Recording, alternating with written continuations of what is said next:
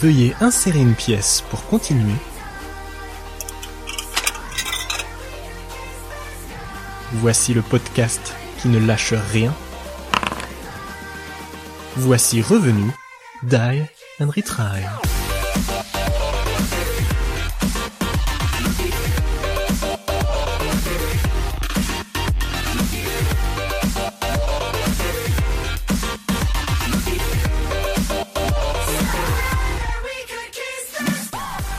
Salut à tous et bienvenue pour ce nouvel épisode de Die and Retry. Donc on va commencer euh, cette nouvelle année avec vous. Alors euh, je suis toujours en compagnie de Coolshin. Salut Coolshin. Salut Mick, salut tout le monde. Toujours Coolshin effectivement. Et donc Die and Retry, c'est l'émission où on parle jeux vidéo, jeux de plateau, cinéma, séries télé, euh, bande dessinée. Et on va aujourd'hui en fait parler de tout ce qui risque de nous faire vibrer durant cette année-là, puisque on va parler de, de ce qu'on attend pour 2017.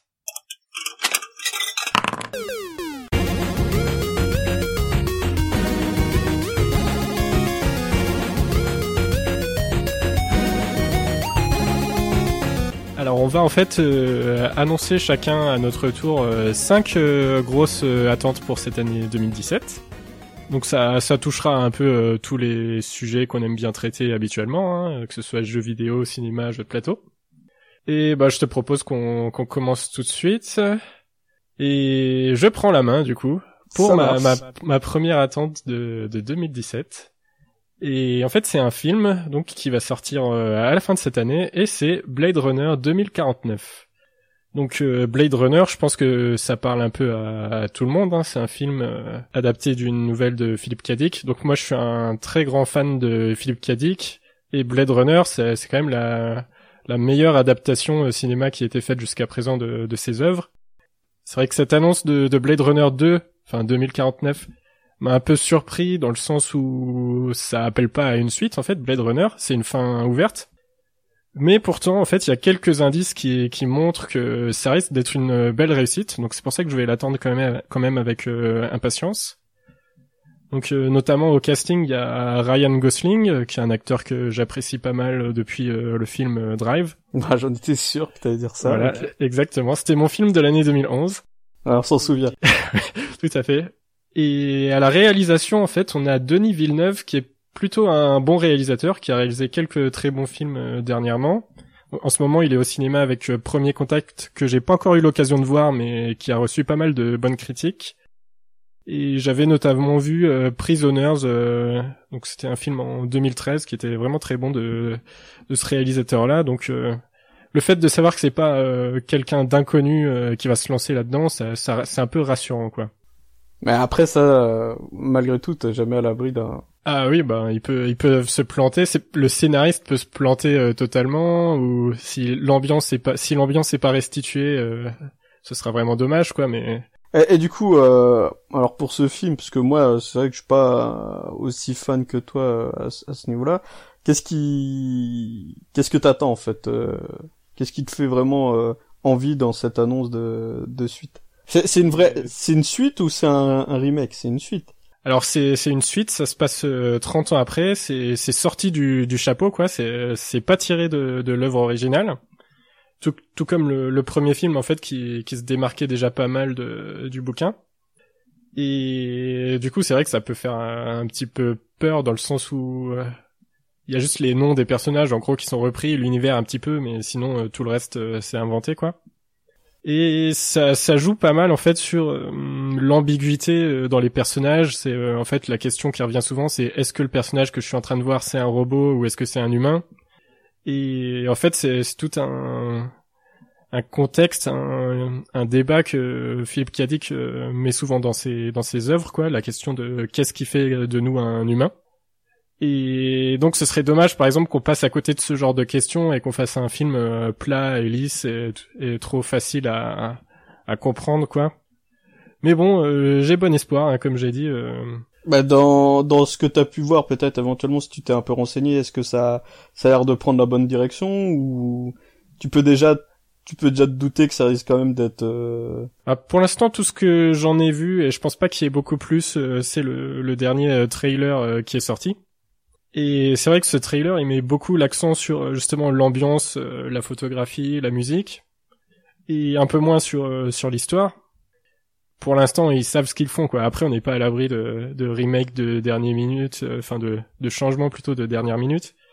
D'ailleurs, c'est ce qui était arrivé au premier film, qui a eu, qui a connu beaucoup beaucoup de, de versions de director's cut. Ouais.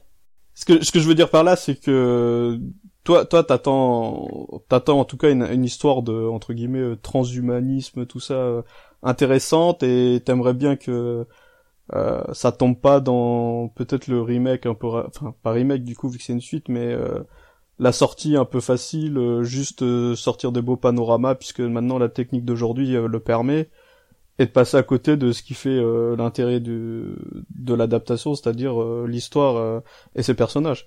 Du coup, je voulais savoir, c'est que comme toi, tu dis que tu l'attends, est-ce que ton attente, elle est, elle est basée sur euh, ton, ton, ce que t'aimerais bien voir d'une suite, ou déjà ce que t'as pu voir, ce que en te renseignant, t'as déjà pu euh, te donner une idée de ce que ça va être et que justement, ça t'a un peu hypé, quoi, comme. Euh. Non, c'est vraiment pas le, le trailer qui m'a hypé, en tout cas du, au niveau du, du scénario, de ce que je pourrais attendre de l'histoire. C'est c'est vraiment ce que ce que j'imagine ce que j'aimerais qu'il qu'il y ait dans ce film. Euh... Ouais, ce que t'aimerais, d'accord. Donc jusqu'à présent, t'as pas encore de, t'as pas encore de certitude. Tu sais vraiment la, ce sera la découverte totale. Tu sais pas encore si ça vaut le coup d'y aller, quoi. T'aimerais bien que ce soit réussi, mais t'as rien vu de particulier qui qui, qui t'ait dit tiens euh, c'est bon euh, ça ça va déchirer quoi. Ouais non euh, clairement il y a, y a, pas encore assez d'éléments qui permettent de, de dire ça quoi. D'accord parce qu'il est prévu pour quand du coup tu je, sais pas. je crois que c'est prévu au mois d'octobre octobre. Attends, je vérifie rapidement. Ouais, 6 octobre 2017 aux États-Unis. Mais euh, c'est vrai que c'est dans assez longtemps et qu'il y aura sûrement d'autres trailers euh, d'ici là. Hein. D'accord. Mais disons, disons que pour euh, au niveau de cette attente, c'est vraiment au stade de toi ce que t'espères. c'est vraiment du. C'est c'est un peu un pari, enfin pas un pari, mais.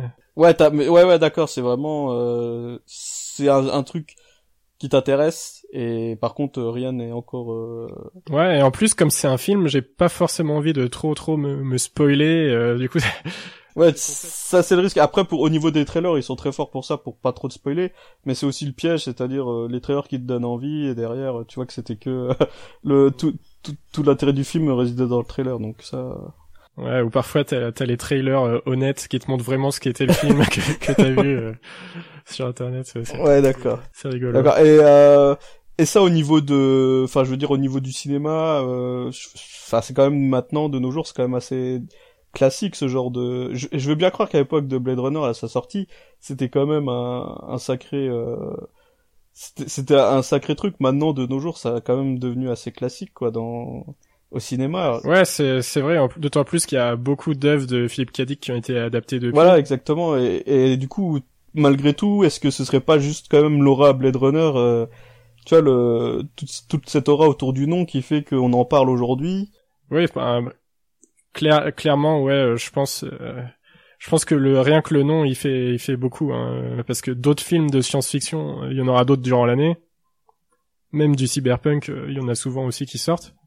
Et là, le fait que ce soit euh, étiqueté Blade Runner, c'est clair qu'il y a un cachet. Euh... Euh, Est-ce que Blade Runner, le fait qu'il y ait une sortie, c'est quand même pertinent, quoi. Que tu peux être sûr que parce que Blade Runner, euh, ça sort, tu vas apprendre quelque chose de nouveau, comme quand t'as un nouveau Star Wars qui sort, même peu importe euh, ce que tu peux dire dessus, tu sais comment ça va faire avancer de l'ordre de, de l'univers, quoi. Ouais, en fait là je pense euh, ouais c'est plus une suite dans le sens où ça va réutiliser le même univers mais il n'y a pas d'intérêt à, à faire grandir en fait euh, cet univers. C'est vraiment une ambiance, euh, quelques personnages, des thématiques. C'est une vraie suite. D'après toi, c'est une vraie suite? Bon, d'après moi, ils vont raccrocher des trucs juste pour les raccrocher quoi, mais ça m'étonnerait que ce soit vraiment une suite au sens suite du terme dans, dans du fait que la fin du premier était plutôt claire, quoi. D'accord, bah de toute façon c'est pas plus mal, hein. Je veux dire, euh, ça c'est c'est bien aussi de pas forcément de faire des des suites directes. C'est c'est peut-être le pire euh, en ce moment. Euh... Ouais, bah en fait c'est un peu c'est un peu le même cas que Last of Us, si tu veux. Enfin, c'était une fin ouverte. Ouais, c'est mais c'est ça. Suffisait à lui-même. C'est c'est un peu pour ça que c'est un peu pour ça que je tournais un peu autour du pot, mais c'était un peu le. J'ai l'impression que c'est un peu la même problématique, quoi. C'est euh, on, on, a on a déjà traité ce sujet, tu vois, dans, dans l'épisode précédent, et c'est un peu le, ça revient un peu toujours à la même chose, donc on va peut-être pas non plus euh, refaire tout le débat. Mais euh, tu vois, en, en, tant que film, il y a quand même beaucoup moins de, enfin, de, de mon point de vue, j'ai l'impression qu'il y a quand même un peu moins de pression euh, quand quand tu fais un film comme ça, en sortant un, un second opus, et puis parce que de toute façon, ça peut très bien être un reboot, un remake, un truc opportuniste. Il y en a eu toujours eu dans l'histoire du cinéma, et ça a jamais Enfin, ça a jamais tué une série pour autant. Enfin, je veux dire. Euh... D'autant que c'est pas vraiment une série. En fait. Oui, c'est pas une série. L'univers de Philippe Kadik, c'est plus ou moins euh, toujours le même avec des variations. Et donc Blade Runner, c'est juste euh, une instanciation, si tu veux, de, de cet univers. Ouais. Et donc ça n'empêchera pas, euh, si le 2 est raté, de, de continuer à adapter ces, ces bouquins dans d'autres films. Ouais, voilà, tout à fait. Ok, d'accord. Ouais. Donc c'est pour ça, enfin, c'est ce que ce que je voulais dire. Il y a, pour moi, j'ai l'impression qu'il y a quand même un peu moins de pression et que si se foire, au final, ce sera qu'une euh, encore qu'un loupé d'un point de vue de cinéma, quoi. Un loupé de plus, mais après, c'est vrai qu'il était quand même euh, assez attendu parce que il est, c'est quand même euh, la référence pour beaucoup de gens qui aiment la science-fiction. Blade Runner, ça reste la référence pour eux. Et donc ils l'attendent au tournant. Je crois que la, sur Wikipédia, il me semble avoir lu que la suite était prévue depuis déjà 1999 ça a été euh, annulé plusieurs fois et, donc là ça a repris sérieusement depuis euh, l'année dernière quoi. Et j'imagine que c'est parce qu'il y a une certaine pression tout de même euh, autour de ce film. Toi c'est vraiment la grosse sortie cinéma, enfin une des grosses sorties cinéma de 2017. Ouais, tout à fait, ouais. Et donc je te propose de, de passer à la tienne. Donc moi mon numéro 1 pour 2017 c'est quelque chose qui va sortir très prochainement, donc au mois de juin, ce mois-ci le 17 janvier, si je dis pas de bêtises, donc euh, non 17, 27, euh, donc fin du mois, c'est euh, Tales of Berseria sur euh, PS4. Ok. C'est un Tales parmi tant d'autres, hein. Et bah c'est vraiment une grosse attente pour moi puisque je pense que depuis depuis ceux sur GameCube, PS2, bah j'ai fait tous les Tales qui sont sortis en tout cas en Europe et j'ai essayé un peu de choper ceux qui étaient encore chopables, euh, par exemple The, Abyss qui était que sur 3DS, euh, etc. Donc tu vois, j'ai vraiment, c'est vraiment une série que je suis euh, depuis qu'elle est accessible chez nous. Ok, mais c'est c'est vraiment une série. les Tales se suivent? Pas du tout, pas du tout. c'est un peu le FF, le sous FF, le FF du pauvre, tout ce qu'on veut. C'est le action RPG par excellence. Et pour moi, euh, après moult euh, considérations, je pense que c'est le format de JRPG qui me convient le plus, donc euh, le action RPG. D'accord, ouais. Ça a commencé, ce, ce, ce style a commencé quand même super tôt, puisque la série, elle a débuté sur Super NES, avec Tales of Fantasia, autant dire que c'est quand même une vieille, vieille, vieille série. Euh, je pense qu'au Japon, elle a jamais bénéficié, tu vois, de l'aura d'un FF ou, quoi. Je pense que ça a jamais été le but. C'est vraiment euh, euh, la petite série qui a fait son bonhomme de chemin dans son coin. Elle a été connue assez tardivement sur en Occident, bah, notamment grâce à Tales of Symphonia, qui a été surtout qui a surtout marqué, on va dire, les joueurs GameCube. J'ai appris que c'était sorti ensuite sur les autres supports à l'époque. Je sais pas si c'était sorti en en Occident, mais voilà, euh, c'est un peu le jeu pour moi qui a sauvé la GameCube euh, en Occident. Ouais, je pense que c'est vraiment le, le, plus connu de cette époque-là euh, parmi les Tales. Ça reste Tales of Symphonia, je pense. Ouais, ouais c'est quand même un des, un des plus marquants effectivement. Et puis il est pour les bonnes raisons. Hein, je veux dire, c'est pas non plus parce que c'était la famine et, et c'était le premier Tales ou quoi. C'est vraiment c'est un bon jeu. Et c'est vrai que depuis cette époque, bah, j'ai fait vraiment tous les Tales qui, qui sont sortis et celui-là va pas va pas déroger à la règle. Alors pourquoi je l'attends? Bah parce que euh, depuis quelque temps en fait euh, depuis euh, Xilia en fait, même Vesperia sur 360 les Tales ont un peu pris un, autre tournant, notamment au niveau du, du casting de ces persos, a un peu abandonné les héros, les, les, gamins niais qui veulent qui veulent sauver le monde. Bon, ça reste toujours des histoires de sauver le monde ou, ou quoi que ce soit, mais ils sont plus quand même, euh, ils ont un peu fait évoluer leur euh, personnage avec des des héros qui sont un peu plus, euh, on va dire, qui se rapprochent plus de ce qu'on attend d'un héros en Occident. Donc ça, je pense que c'est peut-être euh, au détriment de, des joueurs japonais qui eux ça se trouve euh, tu veux dire qu'ils sont un peu plus adultes un peu plus adultes un peu plus matures euh, avec plus, plus tourmentés peut-être ou ouais plus tourmentés c'est et c'est plus le cas de, de ce dernier justement épisode donc euh, Berseria où justement euh, le perso est plus quand même réputé pour être le plus sombre de la série pour l'instant. Vraiment plus torturé mais c'est pas vraiment ce qui me ce qui m'intéresse euh, en premier lieu, c'est vraiment le côté, bah voilà, moi j'en ai marre de contrôler des gamins de, de 12 ans là qui doivent. Bah, quand je dis 12 ans, j'exagère même pas, hein, tu vois. Donc euh, des gamins de 12 ans qui doivent euh, sauver le monde, ça, ça, ça me gonfle un peu. Et voilà, j'ai cité Vesperia, il y a eu Exilia, il y a eu Zestiria, tout ça. C'est vraiment des les héros ont vraiment grandi et moi c'est vraiment quelque chose qui me bah, qui me permet de de me plonger dans l'univers quoi tu vois c'est c'est un gros plus pour moi de pouvoir euh, bah, de pas contrôler une tête à claque quoi. Donc ça D'accord, donc c'est côté scénario aussi ça te permet d'avoir des histoires un peu plus plus adultes, plus matures qui te parlent euh, plus. Bah souvent les histoires restent quand même assez classiques. Bon ça c'est du JRPG mais c'est pas c'est pas une critique euh, de mon point de vue ce qui est ce qui fait la force selon moi de, de cette série c'est surtout son son casting tu vois. C'est une série où tu joues avec beaucoup beaucoup de de personnages il y a beaucoup de héros. Et euh, c'est vraiment le développement de ces personnages qui est intéressant en fait tout au long de l'histoire plutôt que le scénario. Le scénario est toujours euh, toujours très bateau. Euh, j'ai rarement été très surpris. C'est pas un jeu tu vois où le scénario tu vas tu vas rester sur euh, sur le cul. Et c'est pas grave c'est pas ce que je lui demande. Et euh, en plus de tous ces persos, ça, ça amène aussi un, un gros, un gros intérêt d'un point de vue gameplay, puisqu'en fait, euh, c'est un action RPG, donc c'est vraiment un...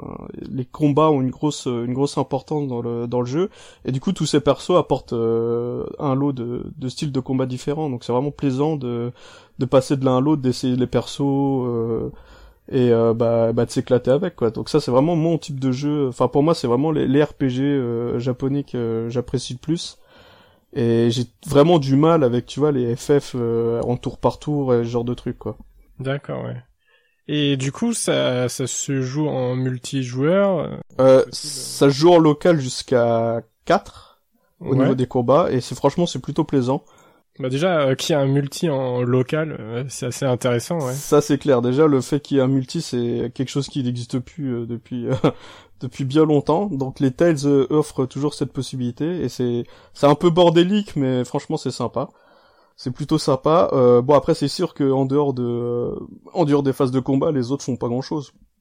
Donc faut quand même que les personnes avec qui tu joues acceptent qu'il y a une grosse part où, où ils sont spectateurs. Maintenant ça empêche pas de suivre l'histoire euh, en même temps que le premier joueur, etc. Et euh, donc ouais, en parlant des combats justement, c'est une bonne, euh, c'est une bonne transition puisque c'est vraiment le le point fort de cet épisode pour moi, parce qu'après euh, un précédent opus qui était un petit peu un peu bizarroïde au niveau des combats, mais notamment à cause d'une caméra vraiment désastreuse, Zestiria. Euh, là, ils sont, sont, ils sont revenus sur un système un peu plus euh, qui correspond un peu plus à celui de Exilia. Donc voilà, ça reste des noms euh, très barbares pour toi, euh, oui.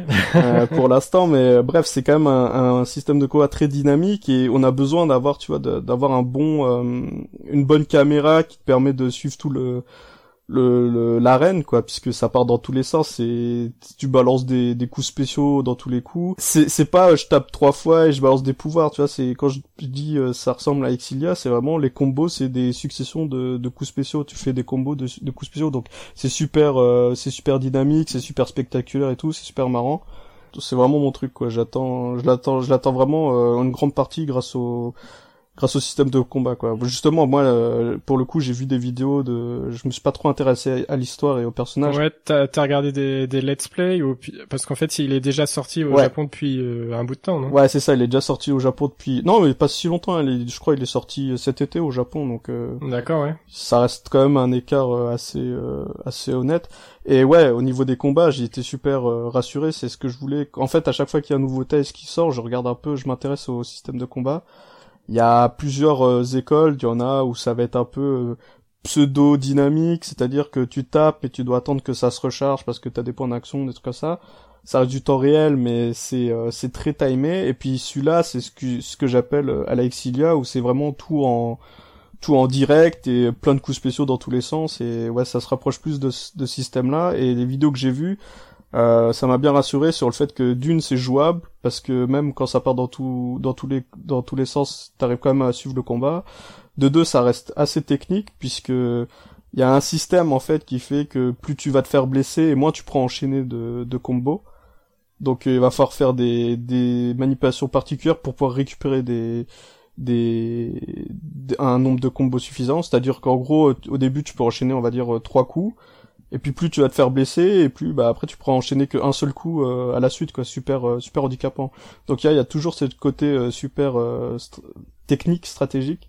Puis voilà quoi. Moi c'est c'est surtout ça qui qui m'intéresse le plus dans dans les Tales le personnage aura l'air plutôt pas mal et plus on va dire taillé pour le public occidental. Je pense que là au niveau des mhm. des JRPG les les séries qui s'exportent le plus ont un peu compris qu'il fallait un peu abandonner, je pense, euh, le marché japonais.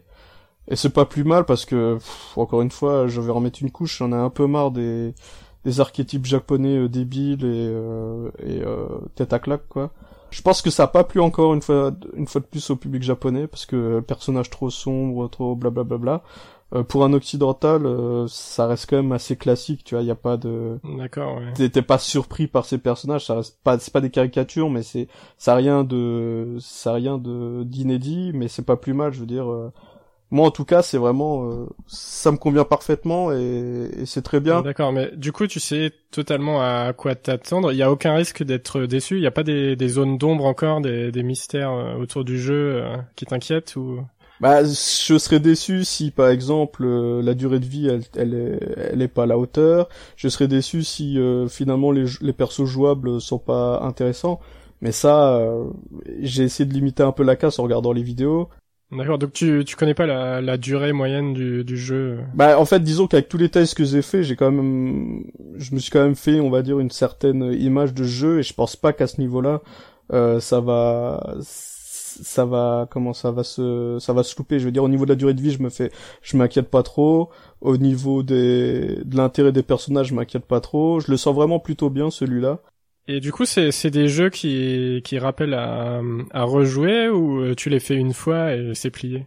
Franchement euh, tu peux les refaire mais c'est tellement long de le boucler une première fois que d'accord c'est c'est plus ça en fait qui m'empêche de de les refaire par contre, euh, d'un point de vue, on va dire plaisir de jeu, effectivement, euh, c'est possible de les refaire parce que t'as envie de, peut-être t'as envie de tester d'autres persos, t'as envie de jouer plus avec. En fait, t'as un main dans le jeu, t'as un personnage principal, mais pendant les combats, rien ne t'empêche de jouer avec les autres. Donc, euh, je le, je, le fais pas forcément dans tous les épisodes, mais ça, il y a des épisodes, ça m'est arrivé où je jouais pas, je jouais pas du tout le héros, quoi. Donc.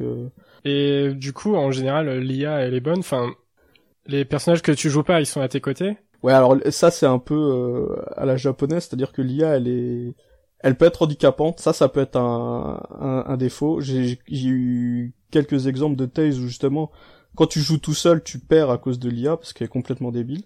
Et le fait de jouer à plusieurs, bah, simplifie clairement, ouais. simplifie quand même carrément le jeu. Après, j'ai eu des bonnes surprises dans Xilia, donc c'est pas le dernier qui est sorti, mais euh, celui d'avant où justement, bah, comment ils avaient euh, réglé ça, c'est-à-dire que bah, l'IA était pas très euh, offensive, mais en contrepartie, l'ennemi l'attaquait pas non plus euh, à mort, quoi. C'est-à-dire que ils étaient occupés entre eux, mais limite ils, se regardaient, tu vois. Ils étaient pas. Ils, annulaient un peu leur attaque entre eux, quoi. ouais, c'est ça. Enfin, ils s'occupaient. Ils, ils, occupaient suffisamment l'adversaire pour pas que tu, tout le monde te, te fonce dessus. Et puis quand, quand un joueur humain commençait à contrôler euh, ce personnage, là tu voyais la différence où l'IA se déchaînait sur ce personnage euh, humain, quoi. Tu vois, c'était c'était plutôt sympa. C'est-à-dire que quand tu joues tout seul, bah tu peux t'en sortir parce que finalement l'IA euh, adverse est beaucoup moins agressive. Par contre, si tu joues à 4, même si c'est plus simple, t'as quand même du challenge parce que là, pour le coup, tu vas te tu vas te prendre vraiment pas mal de, de tartes dans la gueule. Et ça, c'est vraiment assez intéressant à voir. Et euh, c'est pour ça que c'est, je pense que ça peut même être euh, l'occasion de se refaire le jeu euh, si tu veux le faire à plusieurs ou, quoi quoi. Donc je l'ai, je l'ai, pas vraiment fait jusqu'à présent parce que comme je te dis encore une fois c'est très long. c'est quand même plutôt long et quand je fais le jeu une première fois j'essaie de tout faire euh, d'un coup tu vois essayer de faire toutes les Mm. missions euh, secondaires Là, on est sur, euh, sur quoi, 80 heures, quelque chose comme ça ouais ou- 4, 80 heures facile ouais franchement Ouais, c'est vrai qu'une fois que tu l'as fini, t'as pas forcément envie de tout de suite le, le relancer, du coup. Même si t'as vachement apprécié, euh, c'est un investissement. euh. En fait, même si t'as vachement apprécié, effectivement, t'as pas forcément envie de le relancer. Par contre, je sais que parce que ça m'est déjà arrivé, j'avais plusieurs Tales à la suite, j'en ai fini un, bah j'avais tout de suite envie d'en refaire un autre, quoi, tu vois. Et c'est pas, c'est pas, ah j'ai fini, hop, ça m'a gavé, faut vraiment que je change. Tu vois, c'est pour moi, c'est vraiment une série qui qui, qui me plaît. euh, je sais qu'à chaque fois, qui, même si le système de combat est complètement différent, l'univers est différent, les persos peuvent paraître assez euh, assez horribles à première vue. Honnêtement, je trouve que ça marche bien. Et c'est toujours une série qui arrive à me surprendre, quoi, parce que j'ai j'ai joué à des opus où les héros me me parlaient pas pas du tout, et au final, euh, ça reste des bons souvenirs. Les persos étaient pas si chiants et compagnie. Et donc le fait que là ils prennent un virage avec des persos justement plus vieux, plus matures, c'est encore que que du plus pour moi, et, et je pense pas être déçu euh, par ce ce dernier. Ok. Voilà. Donc ça c'était pour ma première attente euh, de 2017. Euh, verdict le 27 janvier sur PS4 exclusivement. PS4 et PS3. hein. Ah PS4, PS3 aussi? J'étais j'étais pas sûr. Je te propose de passer au suivant. Alors à ton ta deuxième attente.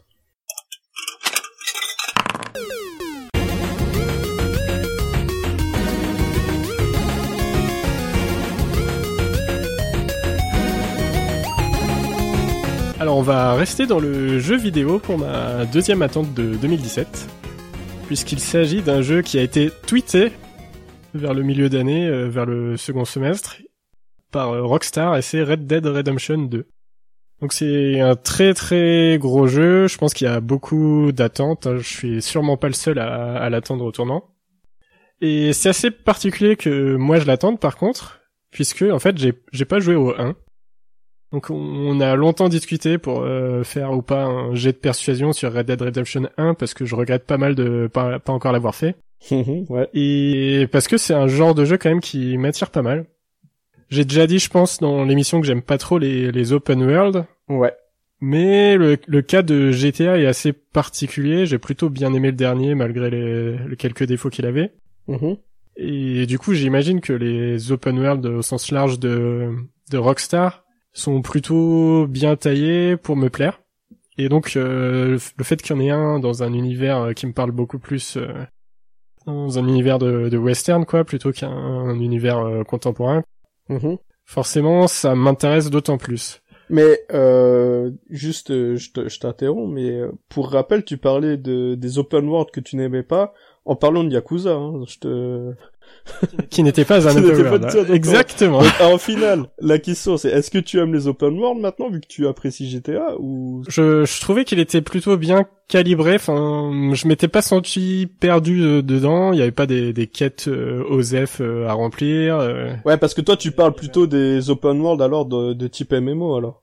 Ouais, voilà, plus euh, avec une dimension peut-être plus RPG. Ouais. Parce que un, un GTA justement, euh, je veux dire moi je trouve justement ce qui fait que c'est quand même plutôt sympa, c'est que c'est contemporain, hein. tu sais d'avoir des bagnoles, avoir des euh, de la tu sais de la vie dans la ville et tout, c'est quand même beaucoup plus intéressant que Je pense c'est- c'est sympa d'en faire un, mais ça donne pas forcément envie, je pense, d'en faire euh, des milliards. Enfin, moi, j'a- j'attends pas un GTA 6, par exemple. Ouais. Alors qu'un Red Dead 2, bah, du fait que j'ai pas fait le 1, forcément, je l'attends un peu plus. D'accord, ouais. Parce que il y a une sorte de fraîcheur du fait que ça change d'univers. Ouais, justement, ce que je- en fait, pourquoi je te parle de ça, c'est que parce que tu dis que le côté cowboy t'intéresse plus, et moi je trouve que malgré tout, il, ça reste quand même l'univers contemporain reste quand même un des des univers les moins exploités à l'heure actuelle. Que souvent t'as du médiéval, t'as du futuriste, t'as du euh, pff, médiéval fantastique, du truc comme ça. Et puis contemporain dans en plus euh, open world, ça reste quand même une une exception plus que plus qu'une euh, généralité. Parce que les derniers c'est quoi? C'est des Fallout c'est des euh,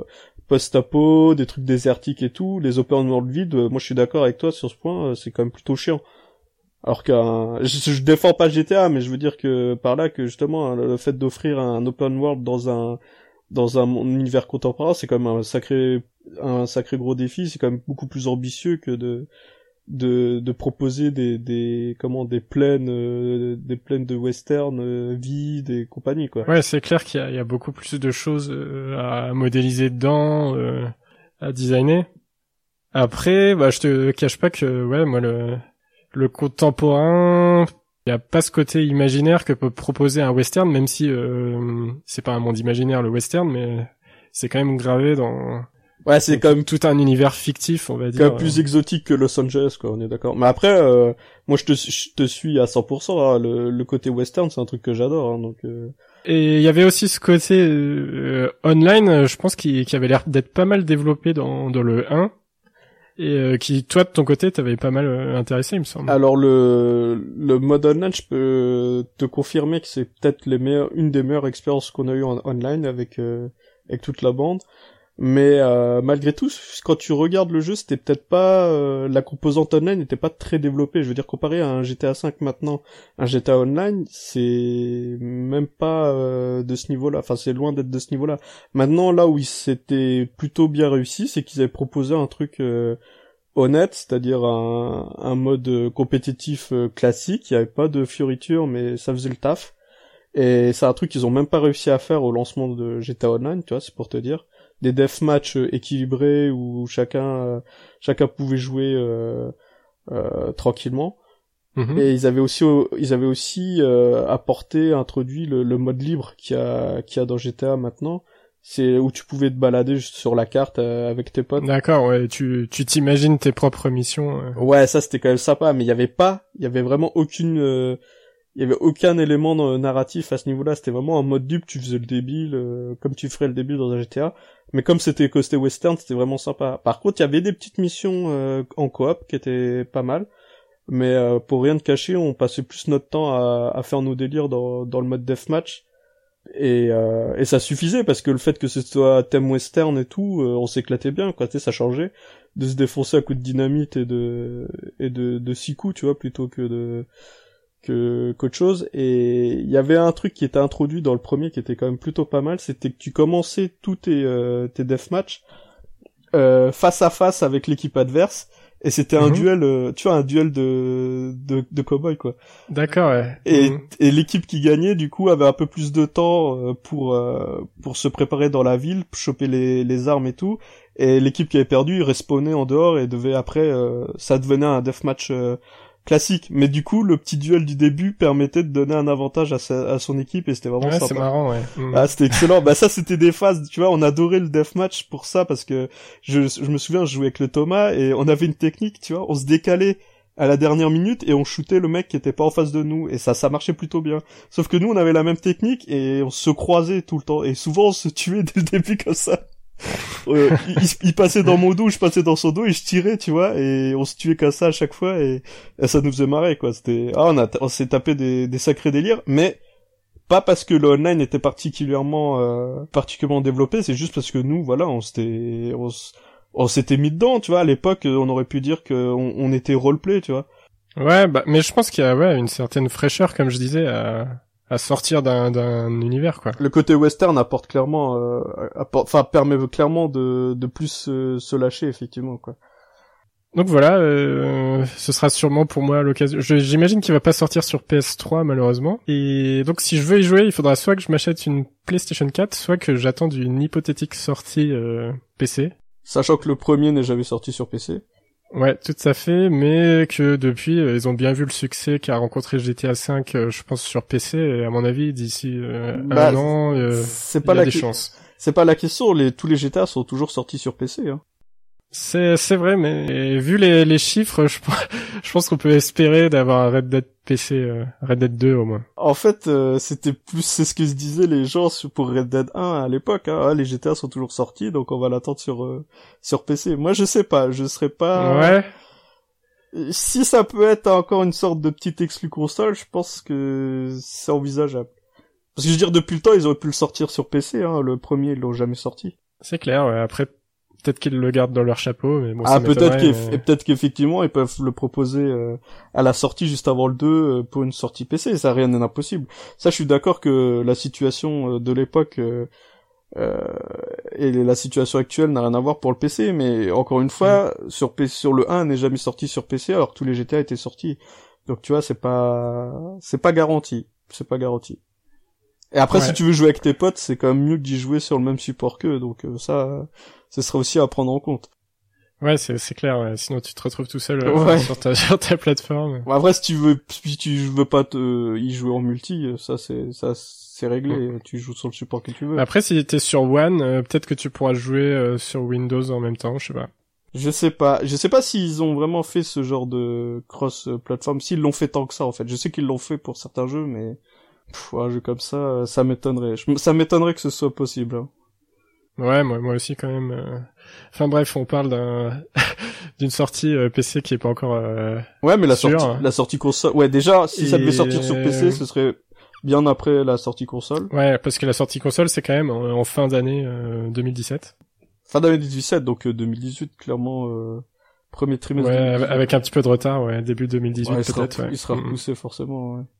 Mais je t'avoue que j'ai pas trop, euh, je m'y suis pas trop intéressé. Pourtant, je sais que c'est un jeu que je ferai tout de suite. Mais je pense qu'en dehors des, des, deux tweets et du teaser, il euh, n'y a pas eu grand chose. Euh. Ouais, parce qu'en fait, avec les jeux Rockstar, faut apprendre à être patient. Ils te font des annonces d'annonces. C'est eux qui auraient pu lancer cette mode de, de teaser de teaser. Et c'est vrai que si t'es pas patient, euh, tu deviens fou, quoi. Donc c'est clair que moi, de mon côté, j'essaie de pas trop m'y intéresser. Et puis il sortira quand il sortira, quoi. Ok, ben on va passer à ta deuxième euh, attente pour 2017. Euh, ok, tout à fait. Donc, euh, ma seconde attente pour 2017, c'est une série de la chaîne américaine AMC. je dis à la française. Donc, c'est Into the Badlands, saison 2. C'est une série qui a été débutée en novembre 2015 pour mémoire d'une petite série de 6 épisodes qui a été renouvelé euh, assez rapidement à la suite de, de sa diffusion, mais euh, qui a été renouvelé euh, et qui sera lancé seulement à partir de cette année, donc un petit peu plus d'un an d'attente pour les fans, puisqu'elle va débuter printemps 2017 si je ne dis pas de bêtises. Donc qu'est-ce que c'est Into the Badlands? C'est une série d'arts martiaux, ce qui est plutôt rare de nos jours, euh, ça permet quand même de redorer le blason des séries d'arts martiaux, puisque les dernières euh, qui datent, je sais pas, la vraie série d'arts martiaux, on va dire dédiée euh, à ce genre, datent des, je sais pas, des années 90, c'était un peu plutôt plutôt ringarde. Et bah, ça fait plaisir de voir, on va dire, pour moi c'est clairement le, le grand écran sur petit écran, pour faire ça. Pour toi c'est du cinéma à la télé quoi. Du cinéma d'action, précise hein, mhm. de, d'arts martiaux à la télé. Ouais, ce que tu veux dire, c'est on n'a pas l'habitude euh, dans les séries télé d'avoir un, niveau comme ça de, de chorégraphie de, de, combat. Exactement, avec des acteurs qui font des, des stages de, d'entraînement euh, au combat pendant des mois et des mois.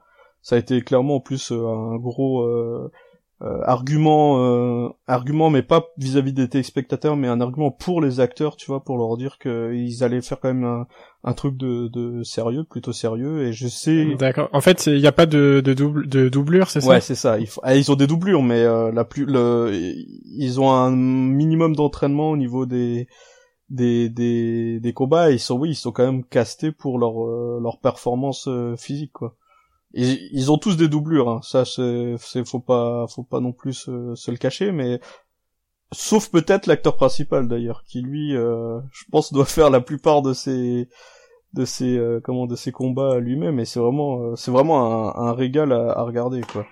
D'accord. Et du coup, euh, outre les, les, combats, il y a quand même une, une histoire intéressante derrière. Alors moi, je trouve l'histoire intéressante. J'ai cru voir que certains disaient que c'était quand même très bateau, etc., etc. Moi, je la trouve quand même plutôt euh, plutôt sympa. Euh, c'est sûr que c'est quand même beaucoup prétexte au combat. Maintenant, c'est pour ça que je la présente comme une une série de d'arts martiaux, martiaux, ouais. pas de science-fiction ou quoi.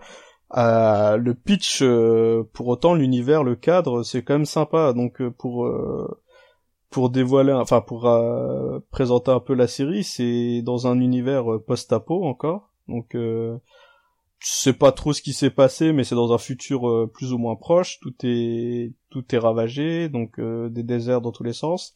Et le monde le monde qui en tout cas qui est présenté dans l'histoire est divisé en euh, enfin est partagé entre six grands euh, six grands euh, barons. Ouais, ils s'appellent comme ça les barons.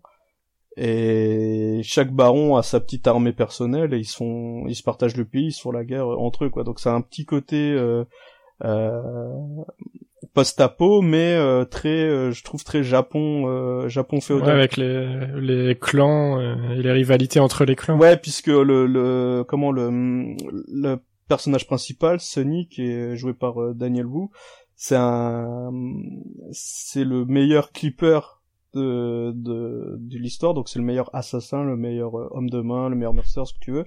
Et ça fait, il fait très samouraï, quoi. Le gars, il est sur sa moto, il a, euh, il obéit qu'à son maître, etc., etc. Donc c'est vraiment ça, ça me rappelle le côté euh, Japon féodal. D'accord, donc euh, il y a encore de la technologie quand même euh, d'aujourd'hui, on va dire. Il y a de la technologie d'aujourd'hui, mais elle est très rare, elle est plutôt rare et elle est centralisée auprès de des barons qui eux ont qui eux ont les armes et tout. Et par exemple le le, le plus puissant donc Queen, le, le chef de de Sony, euh, il a sa fortune grâce à la culture d'opium, par exemple. Tu vois, donc on connaît pas trop encore les autres barons. Ils sont montrés très euh, très rapidement, sauf une euh, une en particulier qui s'intéresse à, un des persos, enfin des héros secondaires entre guillemets.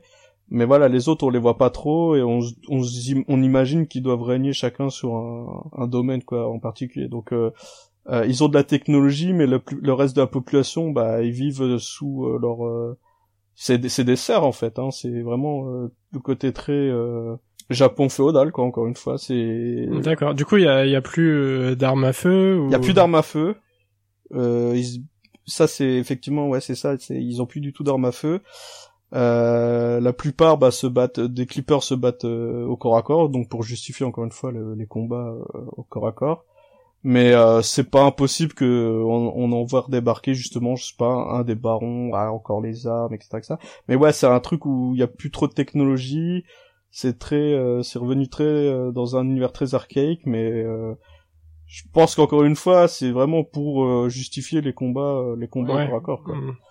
Et du coup, ces, ces combats, ils sont, ils rendent comment? Ils sont plutôt réalistes ou est-ce que c'est plus le cinéma hongkongais, quoi Tu vois, les chorégraphies tigre et dragon, les trucs comme ça, tu vois. Ouais, donc par exemple quand ils sautent, ils peuvent sauter à 3 mètres de haut. Exactement, mais ils le font pas, ils le font pas vraiment euh, tous.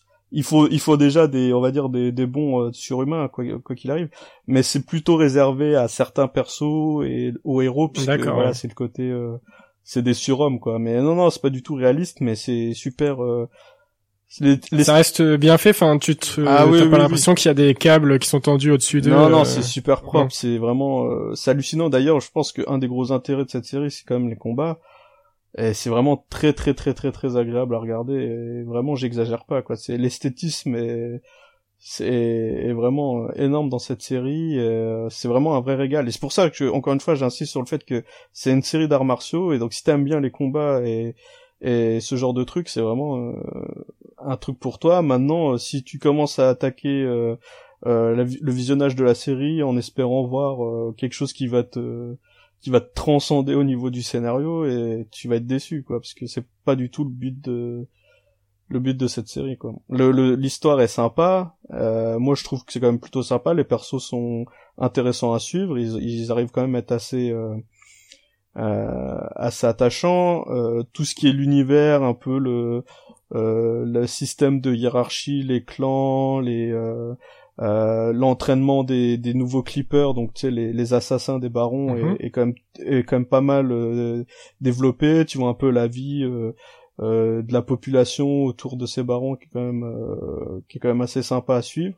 Donc tu vois tout ce qui est baron et son entourage, c'est vraiment la cour la cour royale. Ils sont ils, arrivent encore à vivre dans un dans un confort plus ou moins euh, respectable. Après, t'as les bas-fonds avec vraiment le, la populace et tout. Et puis encore dehors, t'as tout ce, cet espace, enfin ce, ce, désert avec euh, la population. On sait pas ce qu'il y a, s'il y a une vie derrière, est-ce qu'il reste des survivants, est-ce qu'il y a une sorte de No Man's Land, un gros No Man's Land et tu vois qui a pas été encore développé dans la première saison. Donc c'est vraiment très prometteur à ce niveau-là, quoi. Donc euh, mm. du coup, toi, ce que t'attends pour la deuxième saison, euh, c'est à quel niveau alors? Bah à aucun niveau particulier parce que Enfin, je veux dire, je vais pas dire ah j'espère voir des mutants dans le désert, oh, j'aimerais bien machin. Euh, j'ai regardé la première saison vraiment sans euh, comme ça ça a été une découverte vraiment euh, euh par hasard et j'ai vraiment apprécié ce que ça m'a montré tu vois j'ai pas j'ai pas euh, d'attente particulière pour la saison 2 en me disant ouais j'aimerais bien que il se passe ceci cela parce que l'histoire finalement de la première saison se termine un peu sur une fin ouverte un peu sur une fin pas vraiment une bonne fin parce que un des héros se fait kidnapper, tu vois, et puis ils partent au loin dans le désert. Mais ça aurait pu très bien se terminer comme ça aussi, tu vois. Donc, euh, enfin, je veux dire, ça a été cohérent avec l'univers, tu vois. C'est peut-être un peu la crainte que j'ai effectivement dans la saison 2, c'est que là il retombe plus dans un format de saison classique. Bah déjà il y a, y a plus euh, ce parti pris de faire 6 épisodes, apparemment il y aura 10 épisodes. Voilà, déjà il y a un peu plus d'épisodes. Et ce qui était un truc intéressant à regarder dans cette première saison, c'était que ça tournait pas autour du pot, ça allait très très vite, l'histoire allait très très vite. Et ça c'est très moi c'est vraiment quelque chose que j'apprécie de plus en plus et euh, c'était vraiment plaisant et maintenant le fait que bah ils se disent tiens euh, bah, ça a vraiment marché, ils ont eu un gros succès de critique. Euh, ils se disent bah peut-être on va refaire un, format un peu plus classique et là ça se trouve ça risque d'être euh, moins intéressant. C'est pour ça que j'ai pas d'attente particulière dans le sens où la saison 1 était plus une sorte de gros prologue, une sorte de gros épisodes zéro, tu vois, de la saison 2 pour euh, bien mettre le, contexte. Et euh, il pourrait partir dans n'importe quelle direction, je incapable de, de deviner euh, vers quoi ils, vont aller. Quoi. Je veux dire, la saison 1, encore une fois, elle s'est terminée sur quelque chose, on va dire, qui fait fin ouverte, mais d'un autre point de vue, ça pourrait être très bien dire c'est une fin fermée et c'est une fin, une bad, bad ending, quoi, tu vois, tout simplement. Ok, ouais. Ben, un risque que je vois là, du coup, là, s'ils veulent euh, commencer à imaginer ça plus sous, un format euh, de saga euh, à suivre, c'est qu'il y aura de moins en moins peut-être de, de combats en fait. Parce hmm. qu'ils vont devoir se concentrer sur sur le scénario pour pour créer quelque chose de, de cohérent et qui donne envie de suivre une histoire. Bah, il pourrait peut-être avoir moins de combats, mais quand tu vois la saison 1, il y en a déjà tellement des combats que si on a moins, ça resterait quand même beaucoup quoi. Parce que je veux dire, tous les persos se battent hein, dans, dans la série. Ouais. Parce que j'ai du mal à imaginer une série genre euh, qui serait avec 12 euh, épisodes chaque année où il y aurait que des combats à chaque bah, épisode. c'est une, série d'arts martiaux hein, encore une fois, hein, donc euh... moi justement j'ai. Tu, tu crois qu'ils peuvent faire ce, ah bah, ce genre de, honnêtement honnêtement s'ils se concentrent un peu moins sur l'histoire et qu'ils proposent plus de combats, ça m'ira très bien. Hein. Enfin je veux dire, euh, quand je regarde cette série, c'est pour ça que je la regarde, tu vois, donc. Euh... Après, je dis pas que l'histoire est pas du tout euh, prenante et que l'intrigue est pas intéressante à suivre. Hein, loin de là. Moi, j'ai j'ai suivi vraiment, euh, j'ai dévoré ça, mais euh, je veux dire, si ça propose que des combats, vu comment ils sont faits, moi, ça m'éclate. Hein, honnêtement, c'est, je la regarde pour ça, quoi. Ok, bah en, tout cas, ça, ça a l'air de, de, bien sortir du lot. C'est vrai que des, des séries de d'arts martiaux, il n'y en a pas beaucoup. Non, il n'y en a pas et qui sont qui soit ambitieuse et qui fasse pas euh, un truc euh, pitos quoi. Tu vois c'est pas euh, Ranger Texas machin quoi Walker là. Tu vois Chuck Norris quoi. C'est pas c'est pas ça. C'est vraiment là c'est pour le coup c'est vraiment les arts martiaux au centre du du truc. Un peu peut-être le scénario un peu prétexte à balancer des combats des mises en situation pour que les personnages se battent. Mais voilà quoi. C'est c'est l'ADN de la série et c'est ça ça a toujours été ça et il n'y a pas de tromperie sur la marchandise. Si tu veux encore une fois si tu veux un, un, une critique euh, à, à, à, euh, super euh, réfléchie sur euh, l'écologie sur ce genre de trucs c'est peut-être pas ce qu'il faut regarder quoi. Ok ouais non mais c'est quand même un gros point fort ouais. non parce que je veux dire l'univers reprend quand même un truc post-apo tu vois il, à cause de tu imagines la guerre du pétrole et trucs comme ça et qu'ils se sont battus pour les ressources ils ont transformé euh, tout, toute la terre en, en, gros no man's land et il y a que quelques enclaves euh, qui sont encore euh, vivables, tu vois. Donc ils auraient très bien pu faire tout ce débat sur la guerre, les armes, machin et tout. Mais au final, ils s'en tapent un peu et c'est plus la vie des, des barons qui, qui est intéressante et qui est montrée. C'est pour ça que je, te, je parle de ce côté écologique, mais je pense que si tu commences à, à regarder euh, cette série en disant ouais putain ils ont pas assez développé euh, le pourquoi du comment de la guerre et tout, tu te trompes complètement quoi. si tu regardes la série en te disant ouais je veux voir des, des beaux combats et tout, bah ouais là ça c'est là, là pour le coup la série est faite pour toi. Ok parfait. Voilà voilà. Donc grosse grosse attente printemps 2017 saison 2.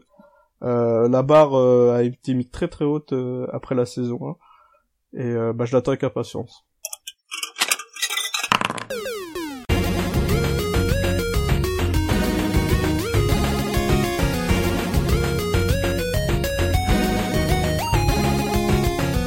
Va passer à ma troisième attente pour cette année 2017.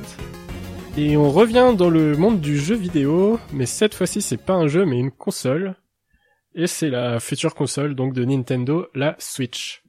Donc la, la Switch c'est une console qui a été annoncée il y a quelques mois maintenant, dont on aura un peu plus de détails très bientôt. Je crois que c'est d'ailleurs la, la, semaine prochaine, hein, il me semble. Ouais, vendredi prochain. Et donc pourquoi c'est une attente? Parce que bah finalement on ne sait pas justement à quoi s'attendre avec cette console puisque elle vend un peu euh, tout et n'importe quoi. elle vend un, un gameplay, euh, un double double façon de, de jouer à la console. Ouais, voilà, un, un concept pour moi que je qualifierais de console 2 en 1. Ouais, c'est ça. Et qui, euh, sur le papier, en fait, une console 2 en 1, moi, personnellement, ça, ça me plaît, quoi. Le, le rien que le, le, concept, ça me parle. Mm-hmm c'est-à-dire une console euh, sur laquelle je pourrais jouer euh, dans mon salon euh, à plusieurs et puis le soir je la mets en mode tablette au lit pour faire une petite partie pas forcément sur le même jeu hein, sur un autre jeu par exemple mm-hmm. donc j'ai moi j'ai pas d'attente sur justement un gameplay qui serait porté d'une manière de jouer à l'autre mais plus des, des jeux qui seraient dédiés à une des deux manières de jouer quoi puisque a priori elle va remplacer à la fois la, la 3DS et la Wii U, même si c'est ça n'a pas été dit officiellement pour la 3DS, mais euh, on peut s'attendre à ce que ça se passe comme ça. Et du coup, ben, pourquoi je disais qu'on sait pas à quoi s'attendre, c'est euh, finalement on sait pas quels sont les, jeux du, du line-up. Ah si, il y a déjà eu des, des petites annonces. On sait qu'il y aura du classico classique avec euh, sûrement un, Mario et un Zelda. Ah c'est surtout le Zelda qui est attendu. Et le Zelda qui sera en retard chez nous, je crois. Euh, peut-être, ça c'est des rumeurs, ça c'est des rumeurs. Ah, et il est quand même attendu parce que c'était quand même celui qui devait sortir sur Wii U et qui a été repoussé jusqu'à l'annonce sur Switch. Donc euh... ouais, euh, du coup euh, ils ont tout intérêt à, à, ne pas le retarder plus. ouais. Pour la sortie, au, au, moins au Japon quoi. Ça, ce qu'il faut se dire aussi, c'est que les Zelda, malgré la grosse hype qu'il y a auprès des joueurs, en tout cas des joueurs Nintendo, ça n'a jamais été un système seller. Hein, donc c'est un jeu qui est attendu par les gamers certes mais il a jamais fait vendre des, des camions de console. Donc peut-être que si c'était amené à, à être euh, repoussé, en tout cas en Occident, ce sera pas non plus la fin du monde, hein, à mon avis. Sauf si euh, c'était le seul jeu à, à attendre du line-up, quoi.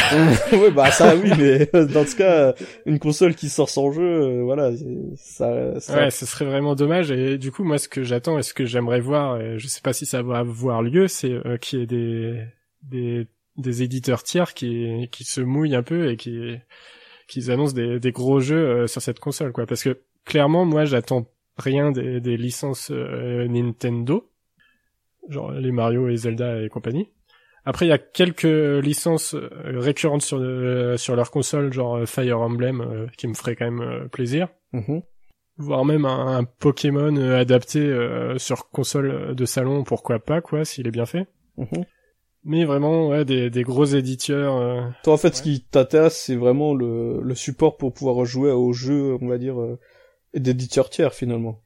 Aux jeux euh, du catalogue PC, PS4, euh, One, mais de façon soit salon, soit mobile, parce que final, le, le catalogue Nintendo t'intéresse pas du tout, donc je me demande qu'est-ce qui... Ouais, le... en fait, le catalogue actuel Nintendo m'intéresse pas, mais je sais que par le passé, ils ont su bah, par exemple sur la Super Nintendo, voire même sur la sur la DS, hein, euh, plus récemment, ils ont su avoir un catalogue euh, relativement étoffé, quoi. Ouais, bah Super Nintendo c'est particulier parce que ça c'est une euh, situation que Nintendo n'a plus connue depuis.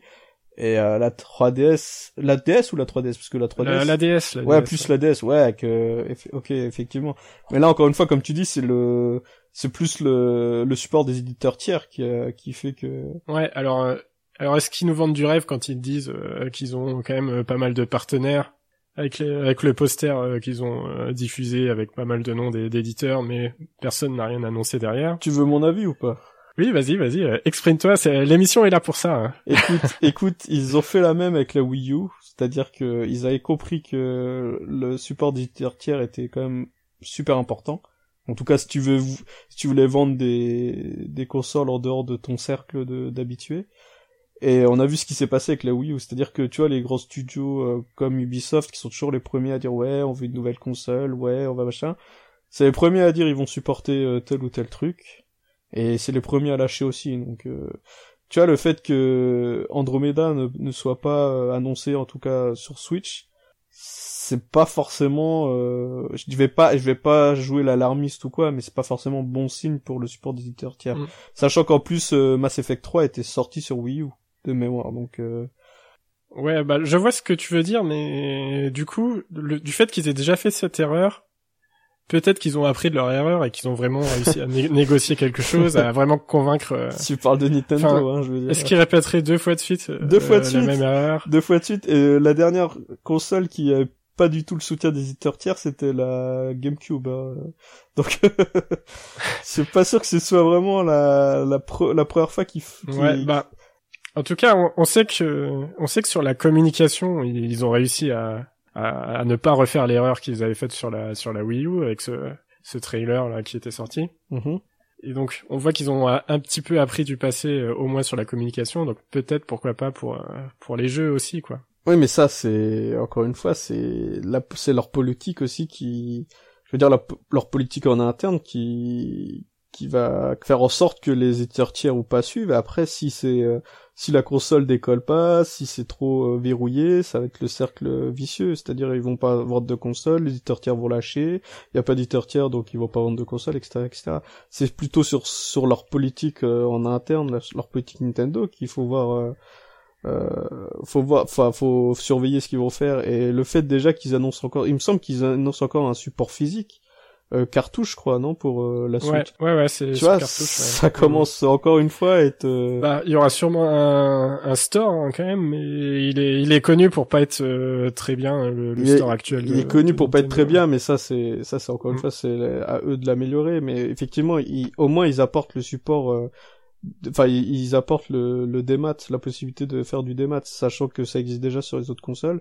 Ça peut être une solution, mais tu vois, encore une fois, refaire des cartouches alors que les autres sont tous au Blu-ray, même Microsoft est passé au Blu-ray et a arrêté euh, sa petite euh, tentative du HD DVD, etc. Pour moi, ça montre encore que je suis pas convaincu que Nintendo est forcément. Je euh, pense qu'ils ont fait ce choix-là par marketing, on va dire. ouais, peut-être aussi. Ouais. Il y a un côté nostalgique dans le fait d'avoir d'avoir une cartouche, quoi. Je pense que c'est uniquement pour ça. Ouais, possible aussi. Hein. Je suis, effectivement, ça peut être peut-être aussi le côté, euh, on surfe sur le, la vague euh, rétro, donc nous on a des cartouches, etc. ouais, à voir. Ça, je peux pas. Parce que le, le démat, euh, ils lancent sur les, les mobiles, hein, qui sera leur leur deuxième priorité, voire même leur première priorité. Et du coup, peut-être qu'ils veulent quand même tenter quelque chose encore avec le physique, voir si si ça prend auprès du, du public qu'ils ont l'air de viser, puisque finalement, j'ai l'impression qu'ils changent un peu de public cible parce que les, les dernières consoles c'était beaucoup vendu euh, comme étant du, du grand public, on va dire, euh, soit les enfants, soit les grands-parents. Ouais. En gros, pour schématiser, quoi. Et là, dans le, dans le trailer, on voyait que des, des jeunes actifs. Et on sait que les jeunes actifs, ils ont quand même une euh, propension à s'intéresser à tout ce qui est nostalgique. Enfin, je pense en, en particulier, du coup, pourquoi pas des cartouches pour, pour les convaincre de commencer une petite collection. C'est peut-être ce qu'ils se sont dit, quoi, derrière. Je sais pas. Honnêtement, euh, moi quand j'ai entendu qu'il parlait encore de cartouches, ça m'a un peu fait rire. Mais après, si on parle de ce qui m'a fait peur moi aussi sur la sur la console, bah, c'est clairement euh, les manettes euh, de base, les, les joypads, je crois. Ouais, ça c'est. Les, joypads tout minuscules qui ont l'air de se péter à la première utilisation avec des tout petits boutons. Ça c'était quand même le gros bullshit du trailer, quoi. Je veux dire. Et du coup, eux-mêmes ils le savent puisqu'ils vendent à côté tout de suite une autre manette, la, la, Pro, là où je sais pas quoi.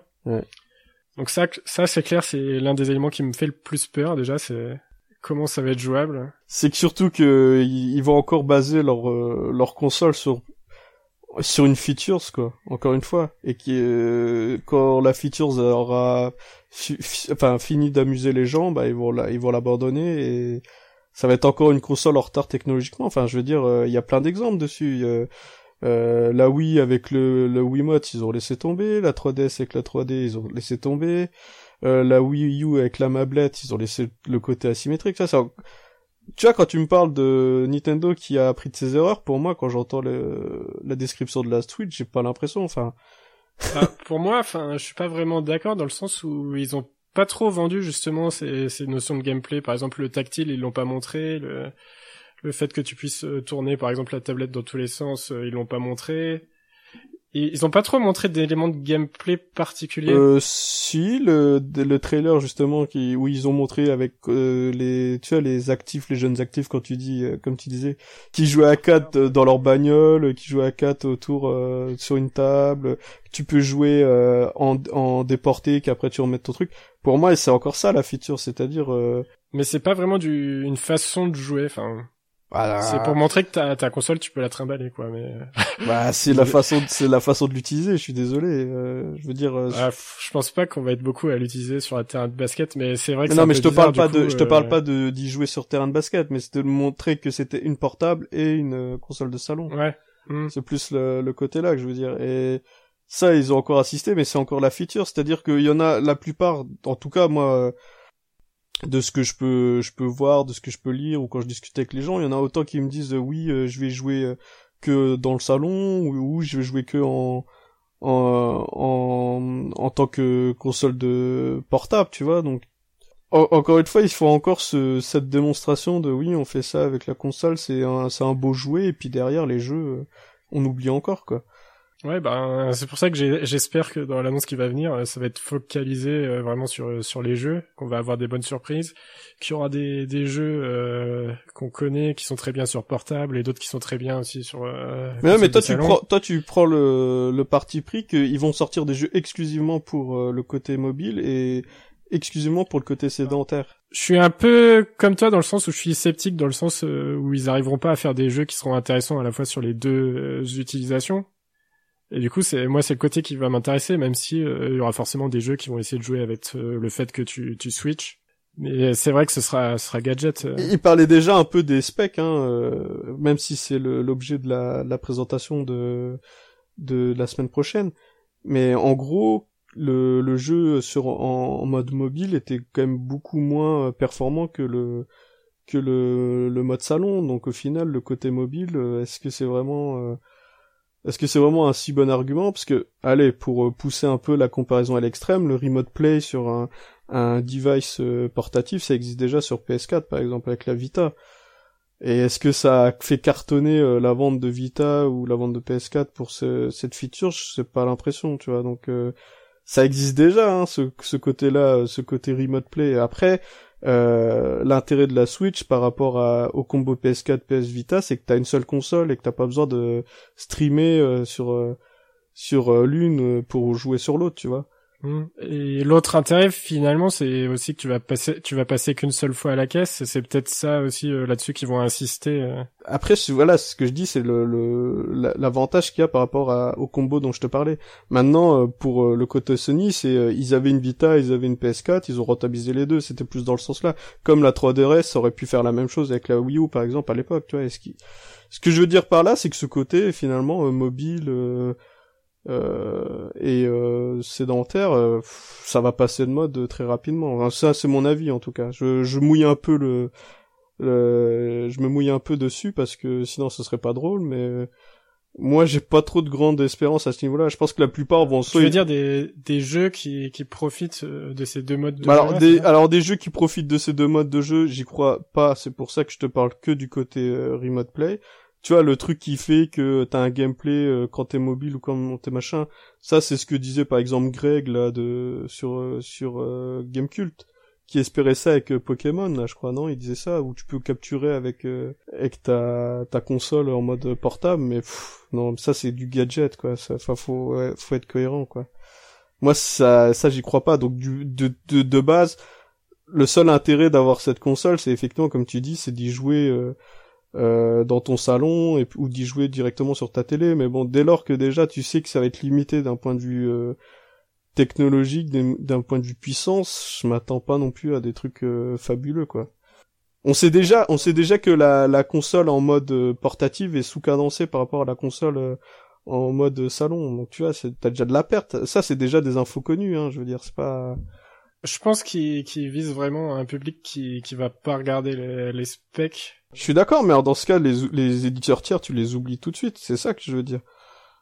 Tu refais la même, tu refais exactement ce que fait Nintendo depuis euh, des années avec la GameCube, avec la Wii, avec avec des consoles qui sortent euh, dépassées technologiquement. Mais si c'est ça, les éditeurs tiers, tu les oublies puisque eux euh, ne ne jurent que par euh, la la euh, la surenchère de puissance sur les supports. C'est mon avis. Hein. ouais ouais. Bah... Mais mais du coup, enfin c'est c'est tout ce débat là aussi qui fait que que je l'attends. Euh... Oui. Oui, bien sûr. On, on, aura bientôt nos réponses et on, on saura à quoi s'en tenir, quoi. Ah bah c'est clair. Enfin, je veux dire, euh, on n'est pas on n'est pas à l'abri d'une grosse surprise ou d'un d'un comment d'un support inconditionnel des des éditeurs tiers, ça, euh, bien sûr. Sinon, ce serait pas intéressant à suivre. Maintenant, euh, moi, de de ce que j'ai vu pour l'instant, je suis pas spécialement emballé, quoi. Je pense que en tant que remplaçante officielle de la 3DS, s'il y a plus de nouvelles portables, je prendrais sûrement une Switch. Ça, c'est là n'est pas la question. Mais en tant que console de salon. Euh, L'autre problème dont on n'a pas trop parlé, c'est qu'elle est portable, mais euh, faut le dire vite quoi. En fait, elle a l'air assez grande quand même, euh, compliqué de, de, le mettre dans un sac. Enfin, portable chez toi c'est bien, mais portable pour sortir, ça a l'air un peu plus compliqué quoi. Dans l'avion, dans le train, tout ça, c'est quand même, ça reste quand même un... pas plus gros qu'une tablette. Je veux dire, donc c'est pas non plus. Euh, tu sais, les gens qui se baladent avec des iPads, ça existe, hein, pas. Mais du coup, s'ils ont déjà un iPad, est-ce qu'ils prendront deux tablettes dans leur sac? Ah ça, je sais pas. Ça, ça c'est sûr que ça c'est le, le piège. C'est-à-dire que ouais, c'est bien de penser au côté mobile, au côté nomade, mais euh, c'est un peu ce qui fait aussi que les portables, les consoles portables euh, sont un peu en déclin. C'est-à-dire que les gens que maintenant qui ont un téléphone mobile, euh, même s'ils jouent à des jeux beaucoup plus pourris d'un point de vue gamer, on est d'accord que les jeux mobiles c'est quand même la, la, le niveau zéro du jeu vidéo bah ils préfèrent quand même jouer dessus et pas sur console portable. Et moi à mon, à mon grand euh, à mon grand regret hein, moi j'aime bien les jeux sur portable. Enfin sur console portable je veux dire et euh, bah tu vois c'est tu vois que c'est plus trop la tendance actuelle donc je, misais sur ça sur la Switch même si eux c'est plus euh, le côté plus nomade en remote c'est-à-dire tu joues autre part quand quelqu'un regarde la télé bon ça ça existe déjà mais est-ce que finalement c'est si utile que ça aussi quoi tu vois? Ouais, ça, ça, sera vraiment intéressant de voir euh, comment ça va se passer en fait. C'est c'est intéressant. Je suis d'accord avec toi. Sur ce sur ce point, c'est clair que ça suffisamment intrigant pour euh, qu'on puisse s'y intéresser. Maintenant, euh, à savoir si on s'y intéresse plus par curiosité légitime ou plus par curiosité malsaine, on va dire. Ça, c'est autre chose, mais ça, ça signe quand même, euh, dans tous les cas, un gros tournant, je pense, dans l'histoire de Nintendo, parce que, euh, à mon avis, euh, il y aura plus d'autres consoles portables ensuite. Ils, ils, vont se concentrer sur les mobiles et sur la Switch, et donc rien que pour l'histoire du jeu vidéo, ça va être des, des moments assez intéressants à, à, regarder. Quoi. Ouais, alors après pour l'abandon des consoles portables, c'est vrai que c'est quand même c'est quand même bah, c'est un peu dommage hein, du coup. Ouais, c'est un peu dommage parce que finalement de de leurs consoles, c'est quand même celles qui se vendent le mieux quoi, les consoles portables donc euh... Bah, la 3DS aujourd'hui, je crois qu'elle est pas mal présente sur le marché, mais elle a eu du, du mal à décoller. Ouais. La 3DS hein. c'est moins bien vendu que la DS clairement. Maintenant, euh, ça reste des chiffres quand même euh, honorables, hein, plus qu'honorables. Hein sur le long terme, euh, les ventes de 3DS, ah, c'est quand même plus élevé que celles de Wii U, par exemple. T'es d'accord Donc. Euh... Ouais, non, c'est clair. Mais je pense qu'ils anticipent peut-être le fait que ça va aller en diminuant euh, à cause des, des, mobiles, quoi. Pas faux, pas faux. Mais bon, je sais pas, ouais, euh, à voir. Je te propose de, de passer à ta troisième, si j'ai bien compté, euh, ta troisième attente. C'est ça. Et non des moindres. Ouais, tout à fait. Donc effectivement, ma troisième attente euh, pour 2017 est peut-être la, la, plus grosse, ma plus grosse attente pour euh, cette année. Donc il s'agit euh, d'un Kickstarter cette fois-ci, qui s'est terminé hier en, en grande trompe, donc Kingdom Death Monster. C'est un Kickstarter réimpression du premier euh, du premier opus avec des éléments euh, des nouveautés plus euh, bah, du contenu totalement inédit. D'accord. Donc le, le premier c'était Kingdom Death. Non, c'était Kingdom Death Monster tout simplement. Ah, c'était le même nom? Ouais, c'était le même nom. Et celui-là, c'est King, Kingdom Death Monster 1.5. D'accord. Donc okay. en fait, c'est un reprint, mise à jour, euh, correction, euh, équilibrage, plus ajout de nouveaux contenus. Donc c'est ça s'est terminé. C'était un vieux jeu? C'était pas un vieux jeu, c'était un des premiers Kickstarter de jeux de société par contre. Ça a mis beaucoup beaucoup beaucoup de temps à délivrer. Je crois que ça a été fait euh, l'année dernière seulement, avec peut-être trois ans d'attente. Donc ça reste quand même une grosse grosse grosse attente. Euh, c'est un jeu qui a une aura assez particulière, c'est-à-dire que ça a été un des premiers gros succès sur Kickstarter, qui a été euh, vendu vraiment à perte à l'époque et qui a été euh, ensuite commercialisé en tirage très très très très limité à des prix euh, assez exorbitants. Donc euh, pour info, la boîte de base est à 400 euros. D'accord. Qui est juste euh, ultra déconnant pour un jeu de société. Et il était malgré tout ça était vraiment était tout le temps en rupture de stock. Donc le reprint a été financé par, enfin devait être financé par le Kickstarter. Et c'était aussi l'occasion d'apporter toutes les modifications qui ont été faites au cours du développement et euh, les nouveaux ajouts et ensuite euh, l'ajout de nouveaux contenus quoi. Euh, c'était une campagne très longue de 40 jours, c'est assez hallucinant pour une campagne de jeu de société. Ça s'est terminé hier sur le score énorme astronomique de 12 millions 400 000 dollars, enfin un petit peu moins de 400 000 dollars. C'est pas mal. C'est pas mal pour 19 000 backers et euh, avec un seuil de financement euh, qui a été euh, explosé, mais même pas en, en, quelques secondes, puisque je crois qu'en une heure on avait fait déjà plus d'un million trois. un million trois, c'est le score. Et ils attendaient combien? Je sais plus 100, 100 000 peut-être. Ah. le, jeu a été a été financé à 10 000 et quelques pourcents, donc voilà. Euh, 1 million 3 en une heure, c'est euh, tu vois le score que font on va dire les meilleures campagnes à l'heure actuelle sur 30 euh, jours de, de, financement. Donc autant dire qu'il y a de l'attente euh, dessus. Donc je dis les meilleurs parce que euh, il y a eu Conan qui a fait 3 millions et après 5 un peu plus de je pense 5 millions pendant le pledge manager mais voilà, ça reste quand même des cas assez rares.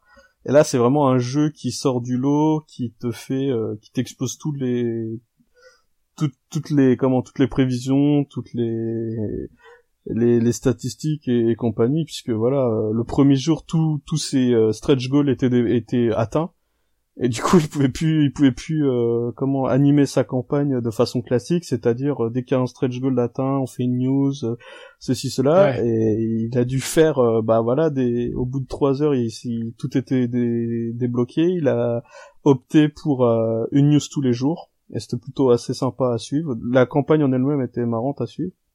Mais voilà, tout ça pour dire qu'en gros, euh, je vais pas parler de la campagne euh, en, en soi, tout ça pour dire qu'il y a eu de l'attente, énormément d'attente, c'est un jeu qui était, on peut le dire, overhypé, mais clairement, puisque je pense que dans les 10 000 backers, on a beaucoup qui vont être euh, surpris c'est pas du tout un jeu euh, classique euh, comme on a l'habitude de faire dans, dans, en termes de jeu de société.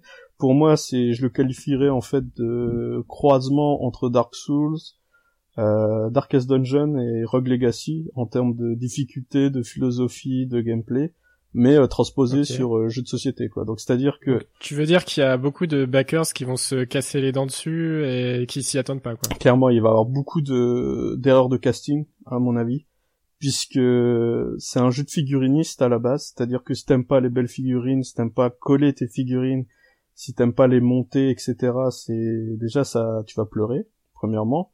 Deuxièmement, c'est un jeu qui est très très très porté sur la mécanique. C'est pas un jeu euh, rapide, un jeu apéro, c'est un jeu en campagne qu'il faut euh, faut garder à l'esprit qu'il joue sur la durée, c'est une partie entière, ça doit être 20 euh, heures, 20 heures, un peu plus de 20 heures de jeu, tu vois, si tu joues vite. Donc euh, mhm. c'est pas du tout un petit jeu de. Je vais faire une phrase très difficile, mais en gros, tu vois, les jeux qui font des scores énormes dans sur Kickstarter, c'est des jeux très grand public et avec euh, quelques rares exceptions comme euh, Exploding Kittens qui avait fait euh, jusqu'à présent le plus gros score. Et c'est vraiment des jeux, tu vois, apéro, des jeux rapides et tout. Et là, c'est vraiment le gros jeu qui n'est ni kiloplastique, qui n'est ni what the fuck, complètement what the fuck. le gros jeu de gamer qui fait un score énorme quoi. Et un jeu très niche finalement. Très niche, très core, très dur en plus même pour les pour les euh, habitués et c'est comme si tu disais que la première fois que Dark Souls était sorti euh, enfin même pas Dark Souls Demon Souls était sorti il se vendait autant que Pokémon quoi tu vois. C'est hmm. c'est assez rare qu'un jeu aussi euh... alors qu'est-ce qui fait pour toi que ça, ça a été overhypé? Enfin pourquoi les gens ils sont venus euh, mettre leur argent si s'ils ont pas bien compris ce que c'était? Alors, premièrement parce que c'est souvent le cas sur Kickstarter, c'est-à-dire que les gens ils voient qu'il y a beaucoup de backers, ils y vont ils voient qu'il y a une, gros, une grosse cagnotte qui est atteinte, ils y vont. Ça, c'est une grosse partie des heures de casting. Deuxième, il y en a qui y vont pour la spéculation, mais ils vont être très vite déçus puisque l'auteur a, assez verrouillé ce, ce principe, c'est-à-dire qu'en gros, tu prenais un pledge, t'avais tes récompenses, etc. Tout ce que tu prenais en plus sera sûrement euh, plus cher que lors de la campagne, tu vois, pour éviter que les gens prennent des doubles, des triples et puis leur vendent. Mhm. Ils vont être aussi déçus les spéculateurs puisqu'il y a énormément de monde sur cette campagne, donc il y aura pas non plus énormément de demandes, enfin pas autant de demandes que d'habitude sur le euh, que par rapport à par exemple au premier opus. Ils vont être aussi déçus parce que euh, les gens, enfin en tout cas les gens sont allés dessus parce que ils s'attendent peut-être à un jeu plus abordable, tu vois. Ils sont pas du tout renseignés sur le jeu, ils pensent que ça va être un jeu il y a plein de monstres, euh, etc. Enfin, un jeu plus classique, kilo plastique, tout ça, alors que c'est pas du tout le cas. Encore une fois, c'est un jeu de figurines, c'est-à-dire que les, figurines, elles sont jolies, elles sont très détaillées, mais on a pas tant que ça, au final. C'est pas un zombicier d'un, même un Conan, tu vois, pour prendre l'exemple où il y a plein de figurines et tout, c'est quand même peu de figurines, mais très détaillées, et des, certaines qui sont énormes. Et puis alors pourquoi d'autres sont venus aussi, parce que, bah, tout simplement bah la hype autour de du jeu quoi. Le jeu est tout le temps en rupture de stock euh, les gens disent bah attends s'il est en rupture c'est que le jeu doit être bon etc etc il s'est créé une certaine euh, légende de lui-même quoi. Il y a une grosse légende autour de jeu qui fait que euh, voilà beaucoup de monde mm. ont été intéressés. Après je pense quand même que plus de la moitié sont quand même là pour le, le système et que beaucoup ont raté le, le Kickstarter puisque ce que je te disais c'était vraiment le début de de la plateforme et euh, quand tu vois les prix qui sont pratiqués en dehors de, de la campagne, c'est que ce soit sur sa boutique ou euh, sur les trucs genre euh, eBay, c'est même pas c'est même pas envisageable. Donc le fait que ce soit une deuxième campagne, finalement, ça peut aussi rassurer dans le sens où ils ont fait une première campagne qui a bien marché et ils sont ils se sont pas barrés avec le fric. Alors les gens qui se barrent avec le fric, ça peut arriver, mais c'est quand même pas non plus la c'est pas non plus la majorité enfin c'est très très très rare sur euh, Kickstarter. Donc oui je pense quand même que ça a dû euh, ça a dû convaincre plus facilement les gens qui qui aiment bien euh, connaître un peu le jeu avant de de se lancer ce qui est quand même très rare sur Kickstarter puisque le but souvent c'est de financer du nouveau contenu. Donc c'est un peu dur de se dire je veux tout savoir sur le jeu avant de me décider si je pledge ou pas. Et c'est vrai que là comme c'était un reprint pour pour dire pour resituer le truc, c'est-à-dire que le jeu a été en rupture et là ils vont refaire euh, relancer une nouvelle réimpression quoi. C'est sûr que ça rassure euh, d'un point de vue des qualités du jeu. Si en gros si tu voulais te renseigner sur le jeu, tu pouvais le faire clairement euh, en étant tout à fait euh, éclairé quoi. Je veux dire euh, tu pouvais backer en, en backer éclairé. Tu savais ce que le jeu allait apporter ce que à quoi ressemblait une partie de jeu etc maintenant si toi tu t'es trompé parce que t'as suivi le mouvement bah là c'est ta faute quoi. Je veux dire là mais il y en aura hein, il y en aura clairement. Sur les 19 000 il y, y aura forcément énormément de reventes euh, à la réception. Maintenant comme le jeu la récep enfin la livraison du jeu est allée jusqu'à 2020 ça va être un peu dur de de revendre des lots complets. Donc ça va un peu aussi limiter la spéculation à ce niveau-là, quoi. Après, si c'est euh, si c'est étalé jusqu'à 2020, c'est pas non plus que pour, euh, enfin, c'est sûrement pas pour éviter la spéculation. C'est aussi parce que de, de fait, euh, le nouveau contenu, faut le développer, quoi. Donc, Mais, mais du coup, euh, c'est quoi euh, la boîte qui est derrière le jeu? Enfin, ils sont, ils ont, ils doivent être assez nombreux, non, pour pouvoir planifier jusqu'à 2020. Euh? Bah non, c'est une toute petite, c'est une toute petite structure au final. Hein. Il y a l'auteur principal Adam Putz qui est déjà en lui, en soi, c'est un, c'est un personnage haut en couleur, mais c'est un gars qui est très perfectionniste et rien que pendant la campagne, il n'aime pas, tu vois, il n'aime pas dévoiler des, des trucs en working progress. Alors que Kickstarter, c'est ça à la base. Hein. T'as un, peu, un pauvre dessin et tu lances une campagne sur ce sur ce concept de ce dessin. Et lui, tu vois, il est très très carré. Il veut il veut tout équilibrer à fond. Il supporte pas que les gens utilisent des des combines dans le jeu pour euh, pour faciliter ses campagnes. Il veut que ça reste un jeu dur, donc il va rééquilibrer son jeu et ainsi de suite. Ça fait que c'est pour ça que ça le jeu prend autant de retard et c'est pour ça qu'il vise 2020 euh, en priorité. C'est pas parce que il y a beaucoup de contenu tant de contenu euh, que ça à faire, c'est parce que aussi il veut tout régler euh, au poil de cul quoi. Après, c'est un, c'est un peu le, le, jeu de sa vie quoi, le projet de sa vie. C'est le projet de sa vie, mais même pour beaucoup de joueurs, le, le jeu est considéré comme une œuvre d'art quoi.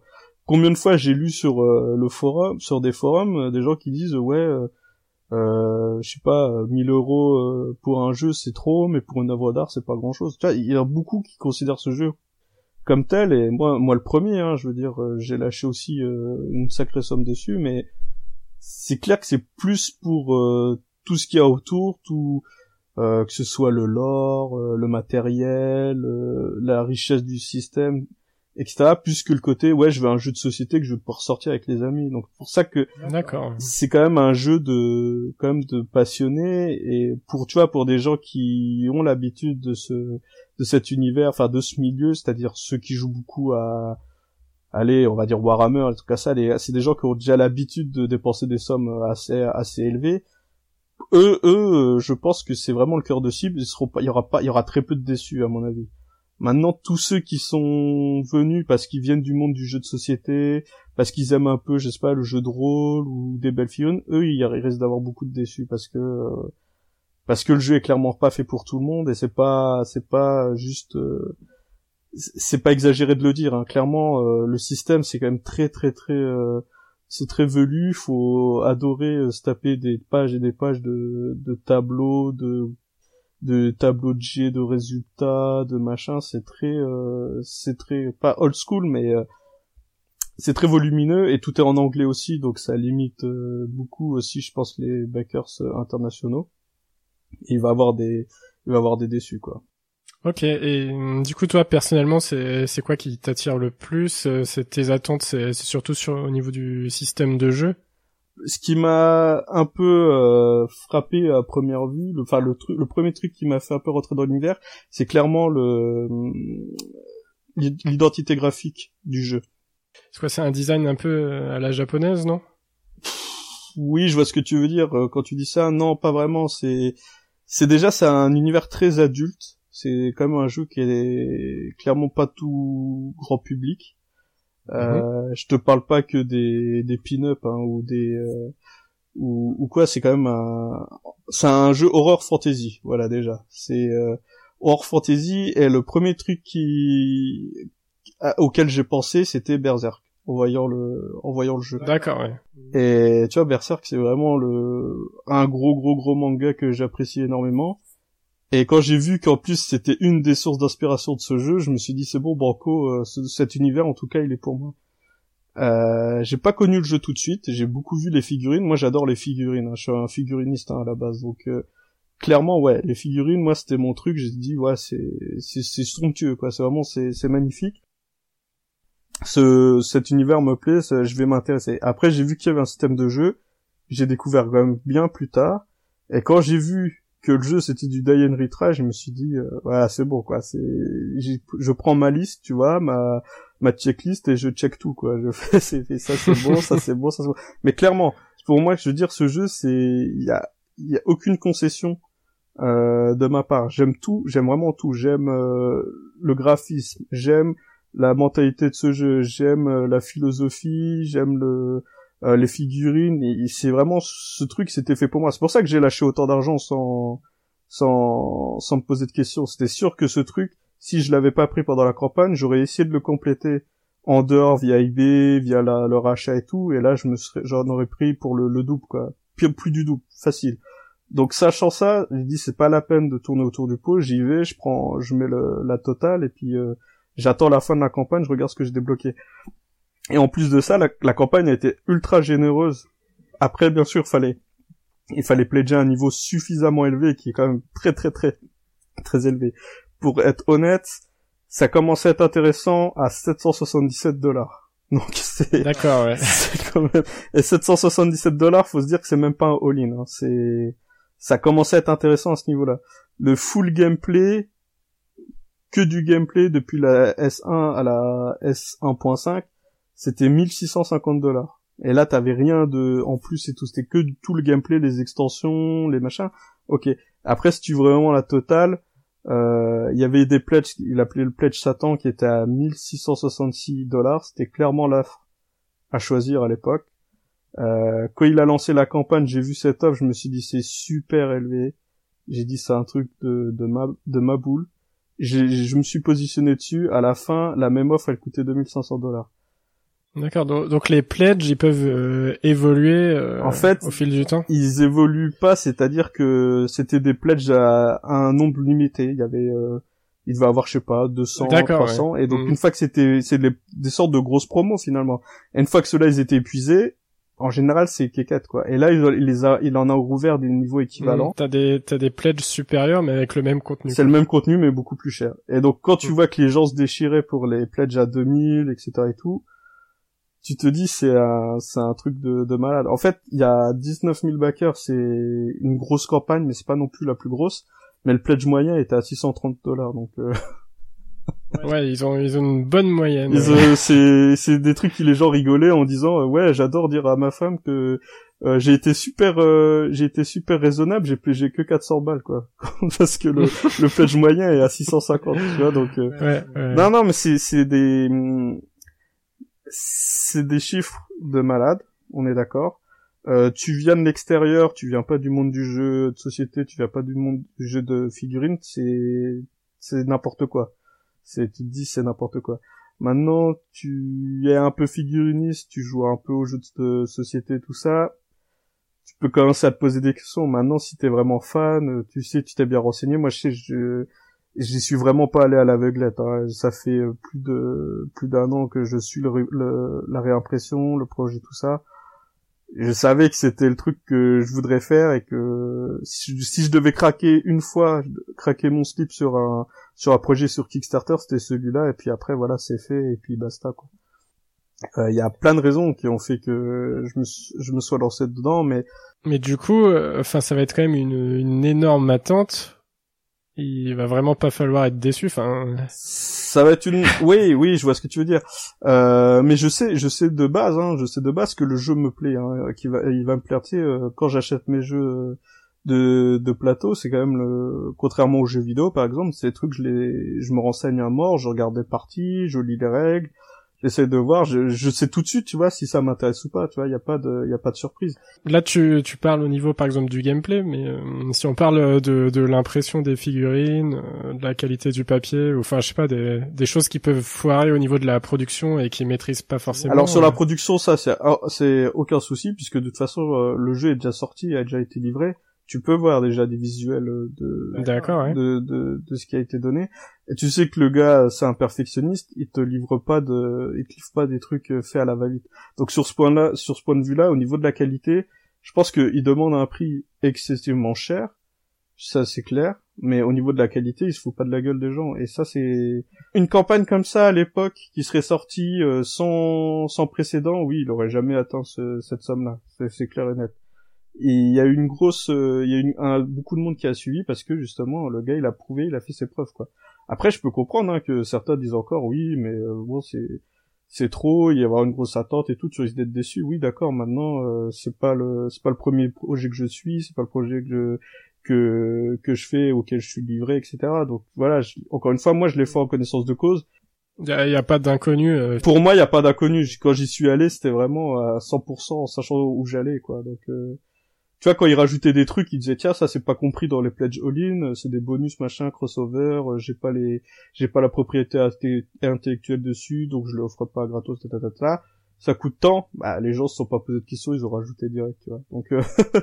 je veux dire, en tout cas, ceux qui, ceux qui sont dessus, c'est que ils, veulent être dessus, il n'y avait pas de, a pas de pledge opportuniste en disant bah je verrai puis si je veux pas je revendrai quoi. Parce que déjà d'une c'est très dur de revendre euh, au détail parce que les pledges comme ça ça a de la valeur que si tu revends la totalité.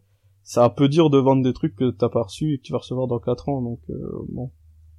Ceux qui sont dessus je pense quand même qu'une bonne majorité savait ce qu'ils faisaient mais euh, moi je pense pas être déçu sur la qualité je pense pas être déçu sur le le gameplay sur le produit final je sais exactement ce que je vais avoir le seul truc où je pourrais être déçu, c'est tiens, telle extension qui est qui a été euh, qui, qui a été abordé durant la campagne. Il disait que ça allait être ça, mais on n'en savait pas plus. Tu vois, il te, c'est que du truc qui va être en développement. Donc oui, tu pourrais être déçu peut-être en te disant, ouais, la campagne là elle était moins intéressante. Par rapport aux, add-ons qui n'existent pas encore. Ouais, voilà, c'est ça. Après, ce qui existait déjà, euh, si t'es déçu, c'est de ta faute parce que tu pouvais regarder les retours, tu pouvais lire euh, ce que les gens disaient de, de ces add-ons. Il y en a 12, euh, en gros, pour faire ça, il y en a 12 anciennes. Bah voilà, les 12 sur les 12 là, si t'as tout pris et qu'après tu trouvais être déçu, bah c'est ton problème, quoi dire là il y a pas trop pris là où tu peux être déçu effectivement c'est sur les, les, les ajouts mais bon d'un point de vue purement commercial, rien que le fait de les acheter là tous durant la campagne, c'est moins cher que si tu les avais achetés en boutique. Donc au pire, l'un dans l'autre, tu te dis, euh, ouais bah je suis peut-être déçu, au moins je les aurai moins cher, je peux les revendre au prix euh, peut-être au prix de vente un peu moins, et puis je peux m'y retrouver. Donc non, honnêtement, la, la, seule difficulté c'était de c'est de immobiliser la somme nécessaire et de la balancer dedans. C'est ça le gros le gros problème. Après mettre euh, plus de 1000 euros sur un jeu avec toutes les campagnes que j'ai vues, je suis sûr qu'il y en a plein qui ont déjà pété ce plafond en rajoutant des trucs après la campagne parce qu'ils ont pu étaler leurs dépenses, tu vois. C'est ça la, grosse difficulté, c'était ça, c'était de lâcher la grosse somme d'un coup euh, le jour J. Après euh, les montants euh, totaux, ça je je me je me je m'inquiète pas sur sur sur ça quoi. Du coup, ouais, les, les risques sont quand même minimisés en fait tu, tu sais à quoi t'attends Pour moi, ouais, ouais. Moi, clairement, euh, même si, même si le jeu devait pas, devait pas sortir autant, aussi souvent que je l'espère, parce que je suis quand même réaliste.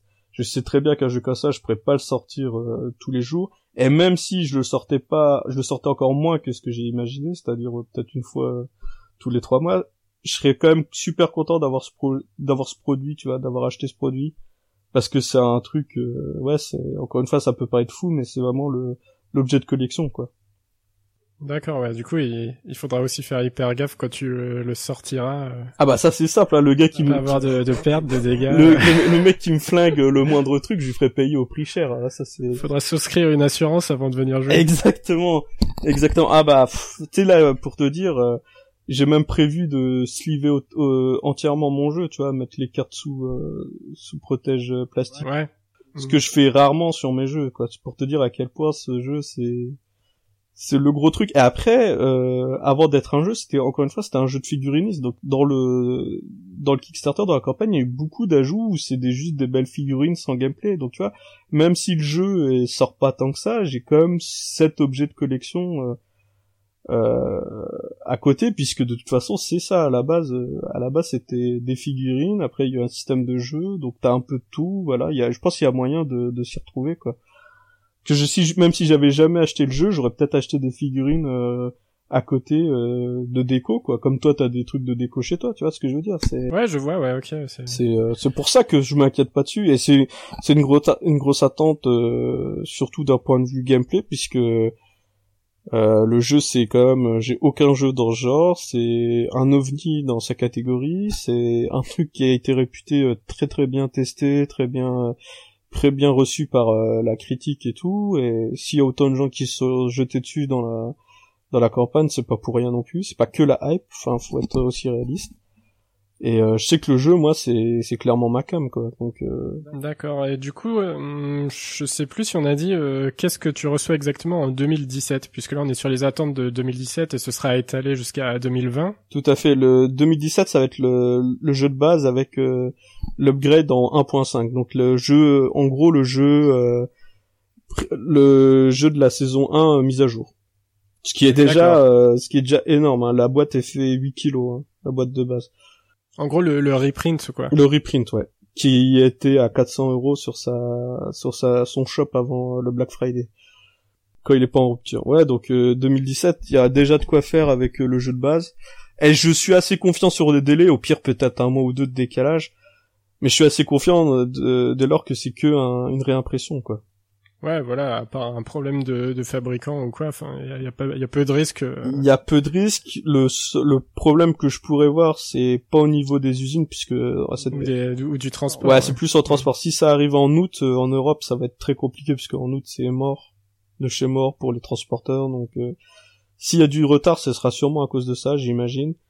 Après, pour la production, non, j'ai pense pas trop. Là, les problèmes de production, c'est plus en ce moment, là, avec le Nouvel An chinois, c'est là où où c'est le le feu. Donc euh, non, non, à ce niveau-là, je suis plutôt confiant.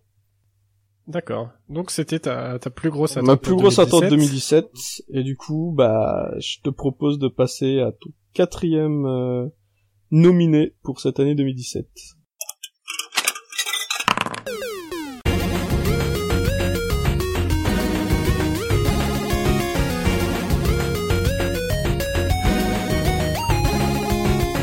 Mon quatrième euh, nominé euh, pour mes attentes euh, de 2017, c'est un film. Donc on retourne dans le cinéma et on retourne dans les comics aussi. Enfin, plutôt on entre dans les comics avec le film Logan. Donc le film Logan, c'est le troisième film spin-off sur Wolverine et c'est un peu mon attente la plus risquée. Bon, peut-être avec la Switch aussi, mais il y a de grandes chances qu'il se foire euh, comme euh, il se foire souvent sur les adaptations de comics au cinéma. Mhm. Mais j'ai quand même une euh, énorme attente sur ce film puisque en fait c'est c'est tiré de pour moi la, la meilleure histoire que j'ai lue de Wolverine qui s'appelle Old Man Logan et qui est écrite par Mark Millar. Donc Mark Millar c'est pas n'importe qui, il a fait euh, Kick-Ass, Kingsman, Civil War, enfin c'est un grand nom dans le monde du comics. Pas fait euh, Sin City aussi des fois? Euh, Non, ça c'est Miller, c'est pas ah, Miller. J'écris Miller, ok. Mais Miller euh, est encore plus grand. Voilà. et Old Man Logan, en fait, ça montre un... Pourquoi ça s'appelle Logan justement? C'est parce que c'est Wolverine qui a un peu pris sa, sa retraite. Donc c'est un vieux Wolverine, euh, cheveux gris, qui a décidé de plus battre dans un monde post-apocalyptique, pour pas changer. Mm il y a une apocalypse euh, mystérieuse au début de l'histoire qui, s'est déroulée et en fait il n'y a plus aucun super héros sur Terre. Ils ont été battus en fait par les par les super vilains qui se sont euh, répartis en fait le, les États-Unis. Et il me semble que Logan habite dans un état dirigé par euh, un méchant Hulk. Et donc les, événements et les circonstances vont faire que évidemment il va devoir à nouveau se battre et prendre la décision de sortir de, de sa retraite. Et c'est vraiment une histoire euh, assez géniale. Enfin, ça rentre dans les catégories des, des what if, mhm. c'est-à-dire les, les, histoires. Euh, et si euh, Wolverine finalement était le dernier héros sur Terre dans un monde post-apocalyptique. Mhm. Et c'est une super histoire. Et du coup, c'était une très bonne idée de conclure finalement cette entre guillemets trilogie des films Wolverine, puisque c'est la dernière fois qu'on verra Hugh Jackman dans ce rôle-là après, euh, je crois, neuf films euh, dans lesquels il a eu ce, ce rôle-là. Et pas mal de films euh, un peu ratés, quelques-uns que j'ai bien aimés, mais pour la plupart, en tout cas ceux concentrés sur Wolverine, malheureusement, ils étaient pas très bons. Et pourquoi je dis malheureusement, c'est Wolverine à la base, c'est quand même un personnage que j'aime beaucoup.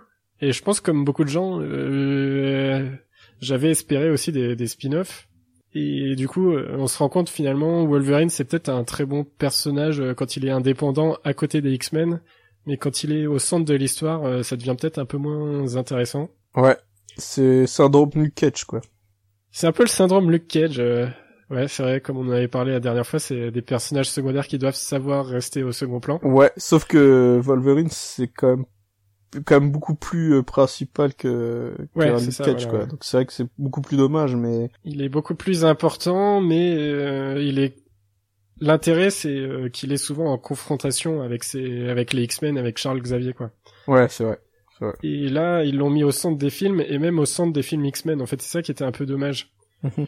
Pour cette adaptation de Old Man Logan, finalement, ça prend du, du sens. Enfin, c'est expliqué par le, le scénario, quoi. C'est le dernier super-héros. Il y, a déjà un trailer qui est un premier trailer qui est sorti qui était plutôt euh, pas mal. Ouais. Ça va être un Wolverine assez violent. Donc ça va être très très sanguinolent, il y aura pas mal de membres découpés, je pense. Et finalement, c'est un peu le Wolverine qu'on attend puisque enfin son pouvoir c'est quand même d'avoir des lames en adamantium et il peut pas faire autrement que de découper ses adversaires. Donc ce sera beaucoup plus entre guillemets euh, réaliste vis à -vis du personnage il, va faire crier les, les gros, euh, les gros fans de, d'X-Men, quoi. Son pouvoir, c'est d'avoir des lames. Tu vas, ouh, ouh, ouh. Bon, son pouvoir aussi, c'est de s'auto-régénérer, mais... Ouais, son pouvoir, c'est de se régénérer. C'est pour ça qu'il a pu avoir des, un squelette en adamantium. Mais... Ouais, bref, c'était... Suite à une opération euh, chirurgicale. C'était mon petit, mon petit tact. non, mais c'est vrai, faut, faut le dire. Parce que rien n'empêcherait un humain normalement d'avoir des, des squelettes en adamantium s'il pouvait survivre à la chirurgie. Ouais, tout à fait, oui. Hmm. Mais bon, c'est ça va, ça va. Je te laisse, excuse-moi. voilà, bah de toute façon, j'avais pas grand-chose de plus à dire si ce n'est que voilà, je l'attends énormément. C'est prévu en 2017. Apparemment, il y a, y a pas de date exacte de ce que je suis en train de voir là, donc c'est 2017, on ne sait pas quand. Ouais. Et en gros, c'est l'un des seuls comics que j'attends au cinéma l'année prochaine, avec peut-être euh, Les Gardiens de la Galaxie 2, vu que j'avais beaucoup aimé le premier. Ouais. Pour tout ce qui est dans le monde des Avengers, euh, j'attends rien. Dans le monde d'ici, euh, j'attends rien non plus. Il y aura la Justice League, il y aura Wonder Woman. ça me fait pas trop rêver. Mm-hmm. Mais ce Logan, en tant que film finalement qui, qui se tiendra en lui-même, donc ce sera pas des crossovers dans tous les sens, des références dans tous les sens, quoi. Ce sera vraiment un truc, euh, une histoire indépendante, quoi. Effectivement, en plus, euh, j'ai envie de dire que ça peut être les, c'est peut-être le format qui pourrait le rendre plus intéressant. Malheureusement, comme t'es, comme t'as dit avant, euh, les deux autres tentatives étaient vraiment pas terribles, donc. Ouais, c'est vrai que c'est ce qui était finalement comme idée de base intéressante, c'est que c'est à chaque fois c'était dans des, des univers un peu singuliers. Il y en a eu un avec des, des samouraïs au Japon. Et il y en a eu un premier qui a retracé un peu plus euh, l'origine. et là, ouais, voilà, un monde post-apocalyptique. Apocalyptique, pardon. Pour moi, moi, ça me vend quand même du rêve, même si, voilà, évidemment, j'ai très peur que ça se foire. Mais bon, on verra bien. on verra bien au cinéma ce que ça donne. Et je pense que je vais te donner la parole tout de suite pour ton ta quatrième attente. Hein. Ça a été assez court sur Logan, mais j'ai pas grand chose de plus à en dire. Ouais, d'accord. Ok, bah écoute, euh, tu nous en diras ce que t'en as pensé euh, quand ça sortira. Oui, alors donc moi pour mon quatrième euh, projet attendu pour 2017, on va revenir sur les jeux vidéo avec Mass Effect Andromeda, qui a été un peu annoncé par surprise, je trouve. Euh, pour euh, mars 2017, si je ne dis pas de bêtises. Mhm. Sur euh, toutes les consoles dernière génération. Exactement. je sais pas si ça sort sur les anciennes, mais ouais, en tout cas, il sort sur PC, PS4, Xbox One, voilà, voilà. Sauf sur Switch, voilà, ça, ça a été annoncé, mais bon, pour l'instant. donc Mass Effect, c'est la c'est pas la suite en fait justement. Ça s'appelle euh, Andromeda puisque c'est plus du tout euh, les... ça va plus du tout raconter euh, les histoires du commandant Shepard euh, qui s'est terminé avec Mass Effect 3 et c'est plutôt une bonne chose, j'ai envie de dire, puisque quand on a vu euh, le raté euh, total mm. qu'ils ont fait avec... C'était peut-être une page à tourner. C'était une page à tourner un peu oubliée, à mettre hop sous le tapis, paf paf, on n'en parle plus. Mais c'est pas plus mal, puisque j'espère aussi que ça va être la fin de ces faux jeux avec des choix euh, moraux qui finalement n'interviennent pas du tout sur... Enfin, qui ont aucune incidence sur le jeu. Euh, ça, c'était un peu la grande mode de la génération précédente, hein, avec les Dragon Age, etc., euh, etc.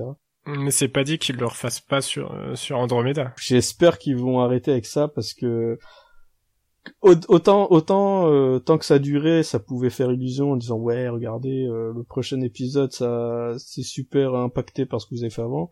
Autant quand on a vu la fin du 3 et que le gros doigt d'honneur qu'ils ont fait aux fans, je me dis qu'il serait bien qu'ils oublient un peu cette idée puisque finalement ils ont jamais réussi à la mettre en place. Ça a été déjà le cas avec Dragon Age, hein, encore une fois.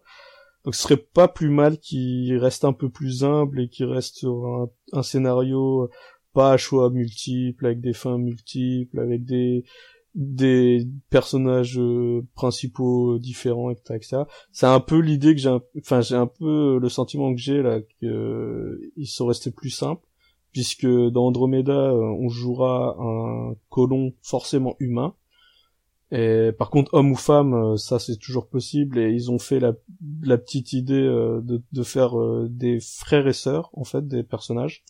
Donc si tu joues le gars, bah t'auras ta sœur qui sera pas jouable et qui sera un peu moins importante, mais qui sera toujours intégrée au scénario et vice versa. Donc ça c'est plutôt sympa. Mais ce qui, pourquoi je l'attends à ce point, c'est parce que bah déjà je suis super fan de la série, mais c'est surtout que je m'attendais pas à le voir sortir en mars, tu vois. Donc euh, le fait qu'il soit annoncé euh, pour mars 2017, j'espère que ce soit pas euh, pour des raisons, des mauvaises raisons, qu'il soit rushé. Parce que on a attendu tellement longtemps la sortie de ce jeu, on n'entendait plus trop parler, ils avaient fait une petite annonce. Je pense que la plupart des, des joueurs auraient pu s'en contenter. Et là, le fait que ce soit annoncé pour mars, c'est un peu limite. Euh, ça me fait un peu limite euh, pas balisé, mais je m'inquiète un peu, tu vois. Alors que si on me l'avait annoncé pour fin 2017, j'aurais été beaucoup plus serein. Maintenant, euh, ils ont pas annoncé depuis combien de temps ils travaillaient dessus, parce que ça faisait quand même 7 ans qu'il n'y avait pas eu de Mass Effect, non? 7 ans, je sais pas. Euh, non, quand même pas. ah non, je confonds peut-être avec euh, Red Dead Redemption. Euh, Attends, je vais essayer de compter super rapidement. Mass Effect 3 2012. Ah ouais, voilà, c'est ça. ouais, ça fait, ça fait c'est énorme hein, quand même entre deux jeux. Hein, je dis pas. C'est très bien, c'est très bien. Maintenant, c'est vrai qu'entre les dernières vidéos et cette annonce là, un petit peu par surprise, euh, j'ai été un peu pris de court. Maintenant, moi, c'est bien, ça me fait un super planning de, de jeu puisque janvier je vais avoir Berseria euh, qu'on a déjà présenté. En février je vais avoir Nioh que, sur lequel je vais revenir. En mars j'aurai Andromeda. Et en avril il y aura Persona 5 tu vois. Donc ça fait un sacré euh, ça fait un sacré planning là pour ce début d'année. Ouais. Mhm. c'est plutôt pas mal. Persona 5 qu'on aurait pu mettre euh, dans nos attentes hein. Tout à fait. C'est pour ça que je repars rapidement. C'est clair qu'il faisait partie de nos, nos attentes et voilà, on a dû l'exclure pour l'instant. On verra, on verra si on viendra pas là-dessus. Bon, bref, sur euh, Mass Effect, du coup, euh, c'est euh, c'est plutôt une bonne et une mauvaise nouvelle. Quand même, je vais quand même rester optimiste et me dire que c'est quand même une bonne nouvelle parce que ça fait longtemps que j'avais envie de de me replonger dans cet univers. Donc rapidement, la présentation, c'est ça se passe euh, en parallèle des événements du 2, je crois, au niveau de la chronologie. Mais après, ils vont faire une petite pirouette scénaristique pour euh, expliquer pourquoi c'est pas du tout la suite. Puisqu'en fait, pendant les événements du 2, euh, il y a un projet qui s'appelle Andromède, du coup, qui est d'envoyer des colons de toutes les différentes races, des grandes races, dans des confins de la galaxie. Ouais, des galaxies très très lointaines, quoi. Très très très lointaines, donc qui va nécessiter un temps de de, de voyages extrêmement longs. Donc les colons qui ont été choisis sont euh, endormis, cryogénisés, euh, tout ce qu'on veut, et sont envoyés euh, dans, dans ce secteur de, de la galaxie durant les, les événements du 2, puis ensuite se réveillent bien bien bien plus tard,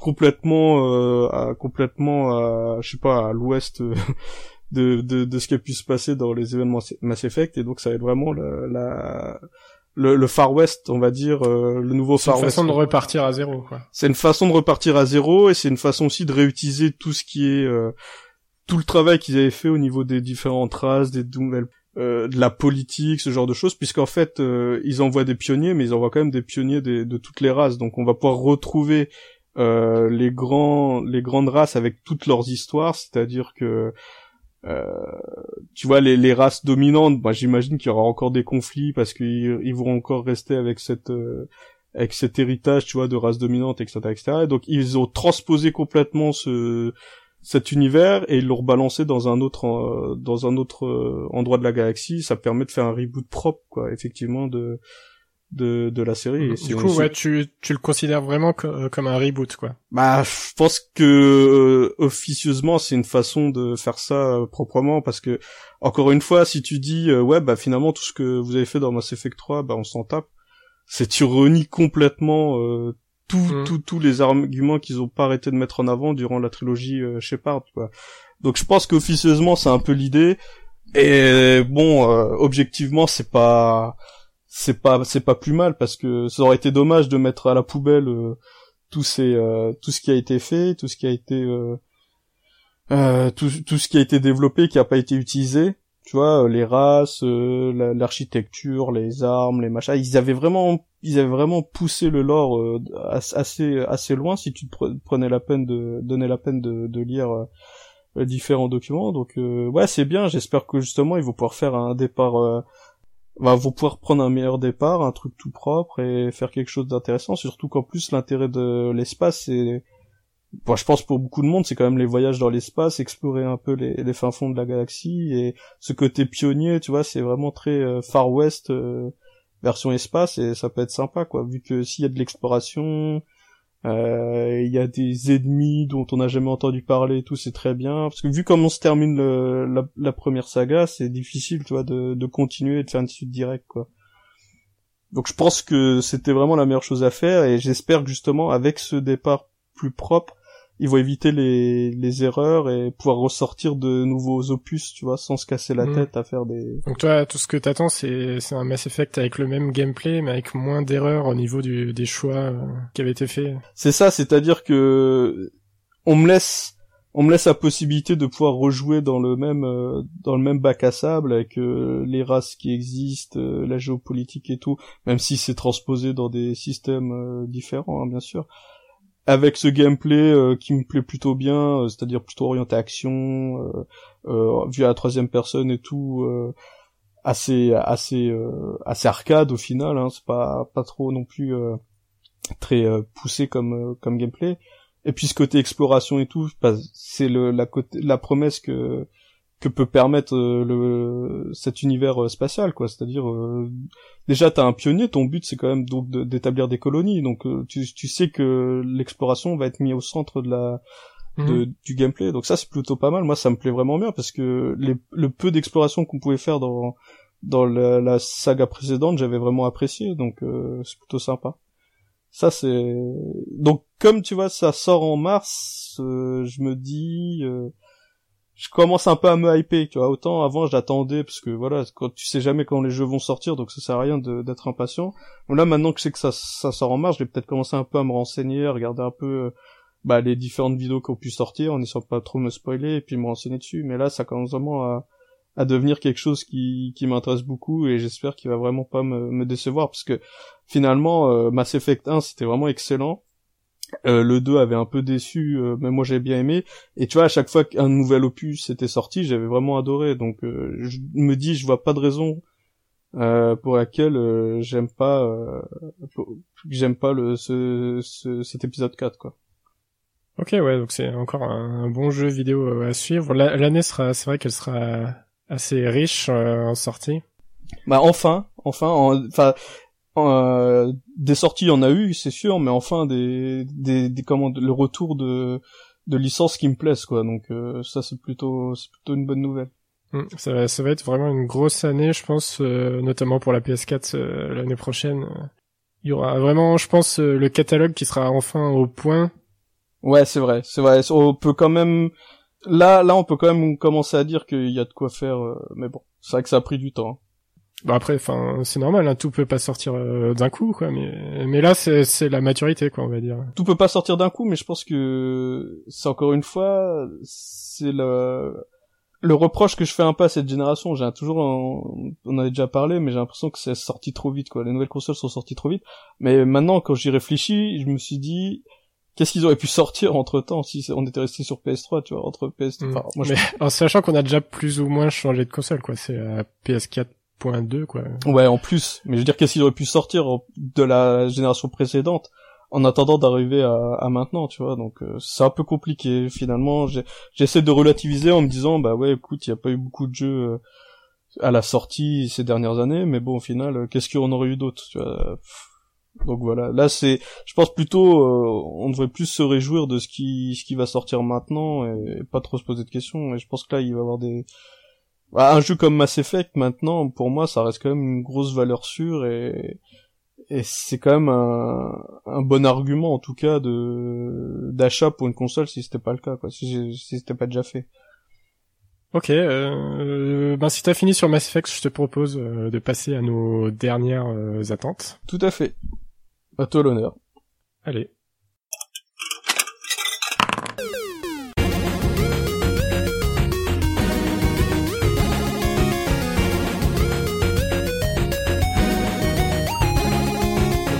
Cinquième attente hein, de notre liste des cinq attentes pour l'année 2017. C'est un comics. Donc on va aborder l'univers du livre euh, dans cette émission. Et c'est pas n'importe quel comics. En fait, c'est un peu le, crossover ultime de, mes héros d'enfance qui passaient sur euh, France 3 à l'époque. Puisqu'il s'agit du, du comics Batman et les Tortues Ninja. Qui va sortir en février 2017. Il y aura deux tomes, je pense. En fait, à l'origine, il y avait six issues, enfin six magazines aux États-Unis, et en France, ça sort euh, directement sur format relié euh, chez euh, Urban Comics. Et en fait, pour vous décrire rapidement l'histoire, c'est Shredder et les Tortues Ninja qui sont envoyés dans un univers parallèle par Krang.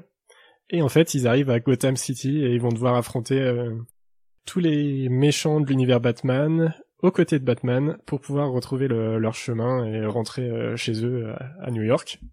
Alors moi, euh, c'est le genre de truc qui me fait rêver, quoi. C'est totalement un truc de, de fanboy. C'est euh, mélanger les Tortues Ninja et Batman. C'était un peu inespéré. Et c'est le truc vraiment qui m'aurait fait rêver quand j'étais gosse, quoi. Bon, ça arrive que maintenant. tant pis, je vais, je vais quand même participer à l'aventure, quoi. Donc je me suis pas du tout spoilé les, comics, je les ai pas lus euh, en anglais, j'attends vraiment la, sortie française euh, pour m'y mettre. Et j'ai bon espoir que ce soit euh, du travail de qualité au niveau de l'édition française puisque c'est Urban Comics qui s'y met. Et en fait, Urban Comics c'est assez récent dans l'édition, ça existe depuis 2012 je crois.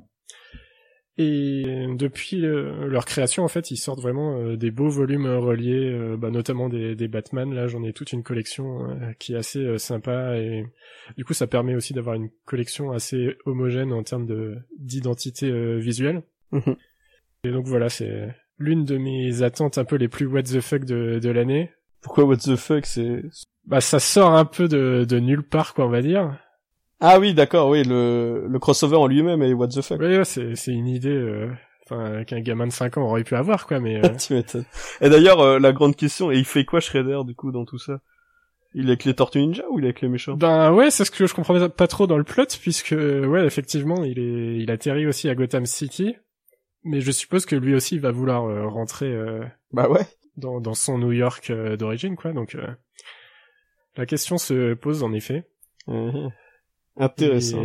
J'ai hâte de pouvoir lire tout ça. Je m'attends pas à un scénario de fou, hein, mais. Euh... Bah ouais, ça va, ça va être surtout prétexte, mais ça peut être rigolo. Ouais. ouais, et il y aura sûrement beaucoup d'humour, puisque, enfin, dans l'univers de Batman, il n'y a pas tant d'humour que ça, mais je pense que quand il va rencontrer euh, Michelangelo, euh, il va se passer des choses. Ce fanboy. Ce fanboy. Voilà, donc euh, c'est c'est une attente. Michelangelo. Ouais. Euh, ouais, du coup, ils vont peut-être aller manger des pizzas ensemble. Euh. Pizza avec Alfred. Ouais. au mille fromages euh, avec de chantilly. Enfin voilà, donc c'était pour ma dernière attente. Enfin, j'ai pas besoin d'épiloguer dessus. C'est vraiment un, délire qui m'intéresse, moi, qui me parle. Ouais. Et donc, si tu le veux bien, on peut déjà passer tout de suite à, à ton attente. Toi, ta, ta cinquième et dernière attente pour cette émission. Je le veux bien. Alors, pour ma cinquième et dernière attente de 2017, ça va être encore un jeu vidéo, et ça sort en février, il s'agit de Nioh. Donc Nioh, qu'est-ce que c'est? C'est le dernier euh, jeu de la Team Ninja, donc euh, sont surtout connus pour euh, les... Enfin moi je, les connais surtout pour les jeux Ninja Gaiden. Donc mhm. déjà en, soi c'est gage de qualité pour moi direct. le genre c'est on va ça a été souvent comparé à euh, Dark Souls, un peu le côté euh, Diane Retry et tout, mais moi je trouve que la comparaison est pas forcément très pertinente. Euh, j'ai plus tendance quand même à le comparer à Ninja Gaiden finalement, puisque déjà dans dans la série euh, la série euh, originale, bah c'est déjà du sorte de Diane Retry puisqu'il est réputé pour être très très dur comme euh, Beat'em All. Euh, c'est un peu l'arlésienne hein, de la PS3 puisque il a été annoncé à l'époque sur euh, PS3 du coup et on en a plus du tout entendu parler jusqu'à. D'accord. Ouais. Ouais ouais c'est un, un vrai vrai vrai vieux jeu euh, de, de PS3 qui a juste refait surface il y a quelques temps, je pense depuis un an et demi maintenant. Il y a pas mal d'attentes autour de ce jeu. Et bah pourquoi moi je l'attends? Bah d'une parce que pour être euh, honnête, j'ai plus fait de Dark Souls depuis euh, le 1. J'ai un peu laissé tomber ce genre parce que euh, les déclinaisons de Dark Souls à rallonge, ça avait un peu tendance à me gonfler. Je j'avais euh, abordé le gameplay de Dark Souls, j'avais compris vite fait les, les mécaniques et décliné ça euh, sur trois épisodes, même si les puristes vont me dire que non, machin, c'est différent. Voilà, ça me m'intéressait pas spécialement. Euh... Mais euh, t'avais pas joué au dernier là À Bloodborne Ouais, Bloodborne. Non, j'ai toujours pas. Je, je l'ai toujours euh, sous plastique, je crois, chez moi là. J'ai toujours pas, toujours pas essayé. D'accord. Euh, c'est un jeu Bloodborne. En plus, c'est un jeu que j'attendais euh, énormément et, que et qui, qui m'intéresse toujours autant. Hein, là, là n'est pas la question, mais euh, ouais, j'ai pas, j'ai pas plus poussé que ça, quoi. J'ai testé un peu à l'époque. Euh, euh, rapidement mais voilà j'ai pas j'ai pas lancé le jeu maintenant euh, j'avoue que je serais plus motivé pour lancer un Nioh euh, en février qu'un Bloodborne. Donc euh, voilà. Euh, Qu'est-ce que je peux dire dessus? Bah en fait, mal, enfin, hormis le côté euh, Diane Retry, euh, le côté un peu maniabilité rigide, tout ça, l'univers est quand même plutôt sympa vu que voilà c'est Japon médiéval. on va incarner un samouraï étranger ce qui est ce qui explique pourquoi. Est-ce que tu veux dire qu'on va jouer Tom Cruise? Voilà, c'est un peu le côté Tom Cruise, mais c'est pas vraiment. Finalement, je m'attendais à ce que ce soit à cette époque, mais je crois pas que ce soit la, la même époque. Mais euh, ça explique en tout cas la blondeur ou la blancheur des cheveux du, du héros. Je sais pas si ça a un, un grand intérêt euh, scénaristique, mais euh, c'est là où je veux en venir en fait. Euh, c'est là où je veux en venir en fait, c'est que depuis peu, ils ont un peu euh, dévoilé la toute la partie euh, scénaristique qui a eu pas du tout euh, qui a jamais été dévoilée jusqu'à présent. Donc il y a eu des démos du jeu assez assez récemment. On pouvait tester une grosse partie, enfin un, gros un gros chapitre pour faire court. Mais tout ce qui était scénaristique, tout ça, en fait, on se doutait même pas qu'il y avait autant de, de narration, puisque dans le genre dans le genre d'Alien Retry, c'est quand même pas trop le, c'est pas trop l'habitude, quoi. Dark Souls. Bah, ouais, Dark Souls, l'histoire, elle existe pas vraiment. Enfin, c'est à toi de la, ouais, de la chercher. Quoi. exactement. Dark Souls, il y a, y a énormément de lore, hein, mais il faut aller, euh, faut aller parler aux gens, faut aller la chercher, mais à aucun moment on te raconte. qu'à un moment tu poses ta manette et puis tu vois une cinématique, il y a des dialogues, etc. quoi. Et euh, bah Nioh, ils ont ils ont montré un peu euh, cette partie-là que honnêtement j'attendais pas du tout. Enfin, j'étais plutôt surpris. Et c'est surtout, en fait, les noms qui ont été évoqués euh, durant ces cinématiques qui m'ont hypé, mais puissance max, puisque il est question de Ieyasu Tokugawa ou Ishida, qui sont donc euh, des généraux de l'ère euh, Sengoku. Donc c'est une grosse période historique du Japon qui est souvent reprise, que ce soit dans les mangas, dans les animés, puisque c'était la, la grosse période de guerre entre l'Est et l'Ouest du Japon. Et bah du coup c'est vrai que d'avoir de voir ces noms-là un peu euh, arriver dans, les cinématiques, ça m'a beaucoup euh, ça m'a beaucoup intéressé. Et bah j'espère que ce côté narration va être euh, un vrai plus du coup pour le genre. Et ce serait pas mal, enfin ce serait pas plus mal puisque c'est vrai que la recette Dark Souls est un petit peu commence un peu à me gaver et euh, c'est pas c'est pas plus mal d'incorporer un peu enfin à mon sens c'est pas plus mal d'incorporer un peu de narration euh, de d'éléments scénaristiques quoi.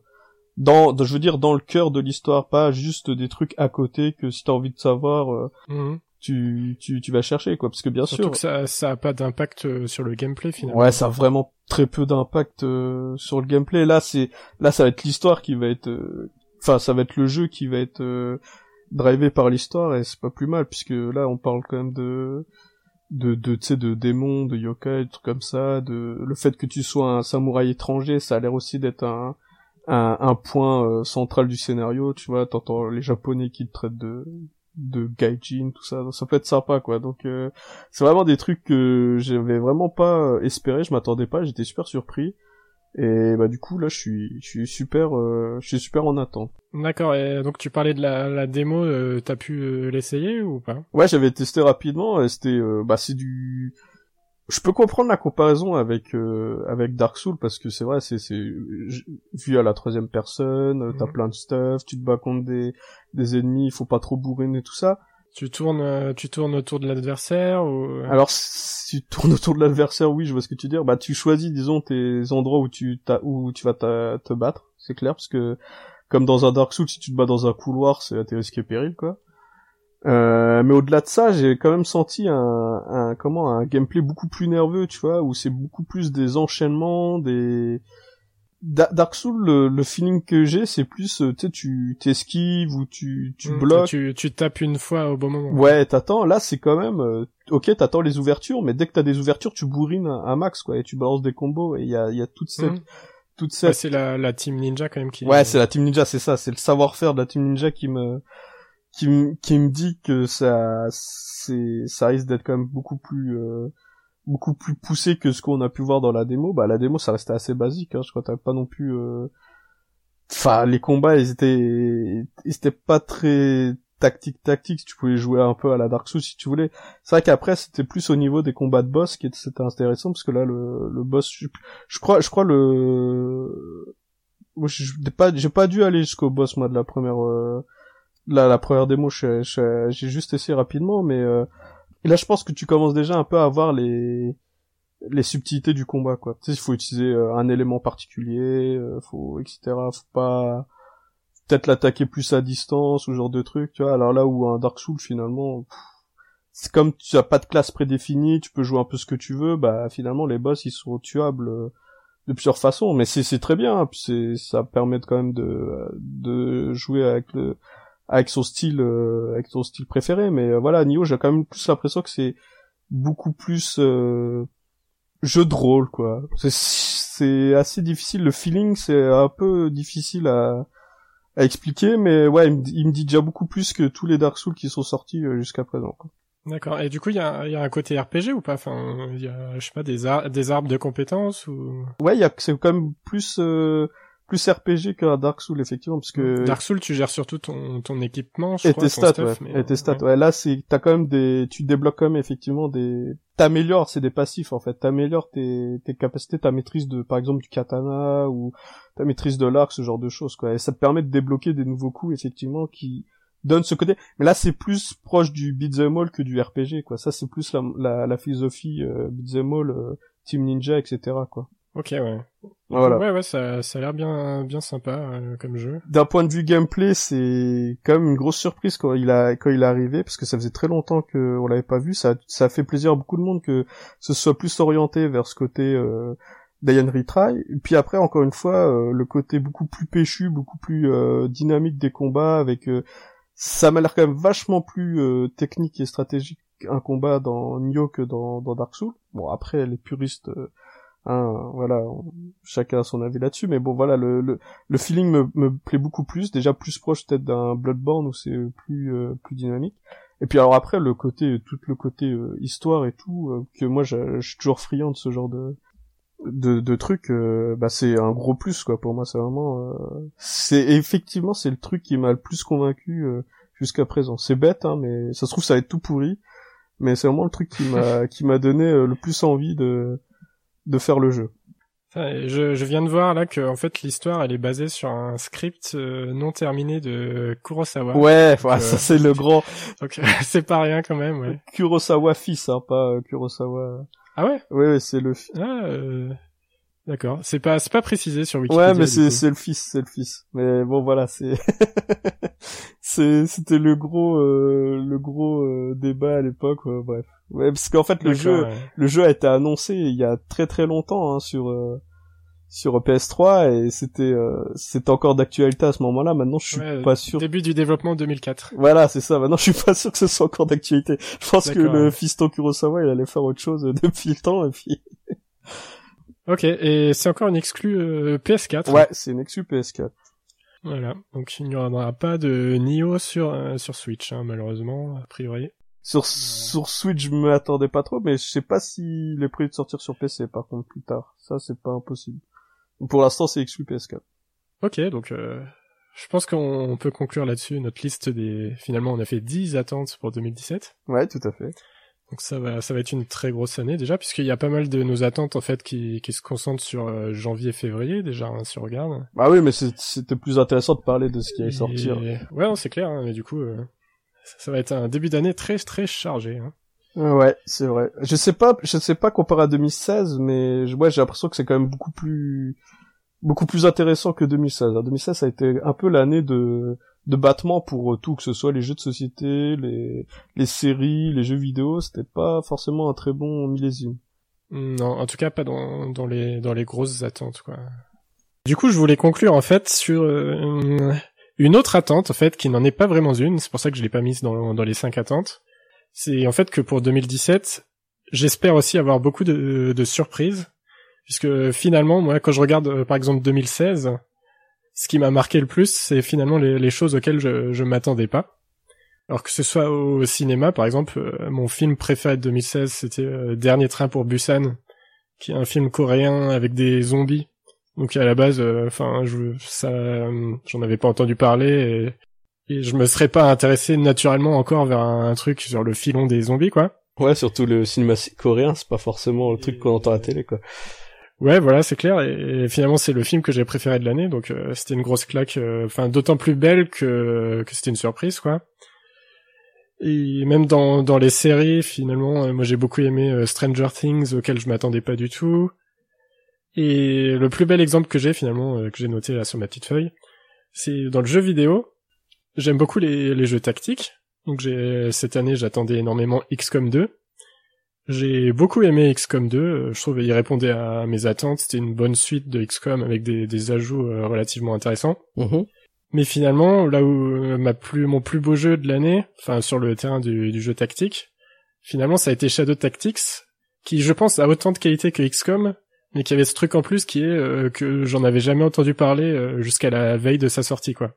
Mhm. Et du coup, ça, ça m'a plongé tout d'un coup euh, dans un Japon médiéval avec un gameplay à la commando. Et je m'étais pas préparé, et du coup, euh, c'était vraiment euh, génial à, vivre, quoi. C'était un super jeu. Si on m'en avait parlé avant, évidemment, je l'aurais attendu. Et le fait de d'avoir eu cette surprise, c'était d'autant plus beau, quoi. Ouais, je vois, je vois tout, tout à fait. Ouais. Mais après, c'est peut-être aussi le fait que Enfin, là, c'est le la découverte qui a augmenté ton ton plaisir, j'imagine, sur le jeu, quoi. Ouais, voilà. Donc, euh, enfin, si si je peux avoir un conseil, c'est ne pas non plus trop se, se spoiler sur sur les attentes. C'est et on est d'autant plus euh, surpris et on a aussi moins de moins de déception si jamais le, le truc est raté, quoi. Ah, c'est sûr. Du coup, on vous a quand même fait nos, nos attentes parce qu'on peut pas s'empêcher non plus euh, d'attendre des, des, choses, quoi. Mhm. en tout, surtout en tout bon euh, fanboy, euh, voilà, on peut pas s'empêcher parfois de d'avoir des grosses attentes pour l'année, quoi. C'est c'est que le début, hein. C'est que le début 2017. Et c'est que le début de l'année, ouais, c'est clair. Du coup, si parfois on peut fermer un peu les yeux ou fermer un peu les oreilles et, regarder ailleurs pendant qu'il y a quelque chose de très bien qui est en train d'être annoncé, mais qu'on veut se garder la surprise, bah faut faut pas hésiter s'il y a moyen de le faire, quoi. Mhm. Et donc voilà, enfin, c'est là-dessus que je voulais conclure euh, cet épisode un peu particulier. Et on espère que ça vous aura plu. Donc la, la formule était un petit peu différente de d'habitude. comme d'hab, quoi. Comme, comme, une autre formule. trois, trois derniers épisodes, trois formules différentes. Voilà, c'est comme ça. C'est comme ça, die retry. C'est comme ça, on, on, meurt et on réessaye, voilà. Exactement. Et eh ben, on vous souhaite une très bonne année 2017. Tout à fait, ouais, voilà, on l'avait pas encore fait. Enfin, on l'avait fait sur sur les réseaux sociaux, mais on l'avait pas fait dans l'émission. Donc, très très bonne année 2017, euh, très bonne année de, de cinéma, de jeux, de séries, de lecture, de séries, ouais, voilà. Et on espère qu'on aura encore euh, pas mal d'épisodes à vous proposer pour euh, l'année à venir. Donc là, on est sur notre petit rythme de croisière, on a à peu près un épisode par par mois, donc je pense qu'on peut s'attendre à peu près à ça pour l'année à venir. On verra, l'avenir nous le dira, quoi. Exactement. Et donc, comme d'habitude, on espère que vous avez passé un agréable moment en notre compagnie. N'hésitez pas à laisser euh, des remarques sur le Twitter et sur Facebook. Et surtout, partagez l'émission autour de vous si elle vous a plu. On n'a plus de crédit en poche pour aujourd'hui, mais on reviendra dès que nos poches seront pleines. À bientôt.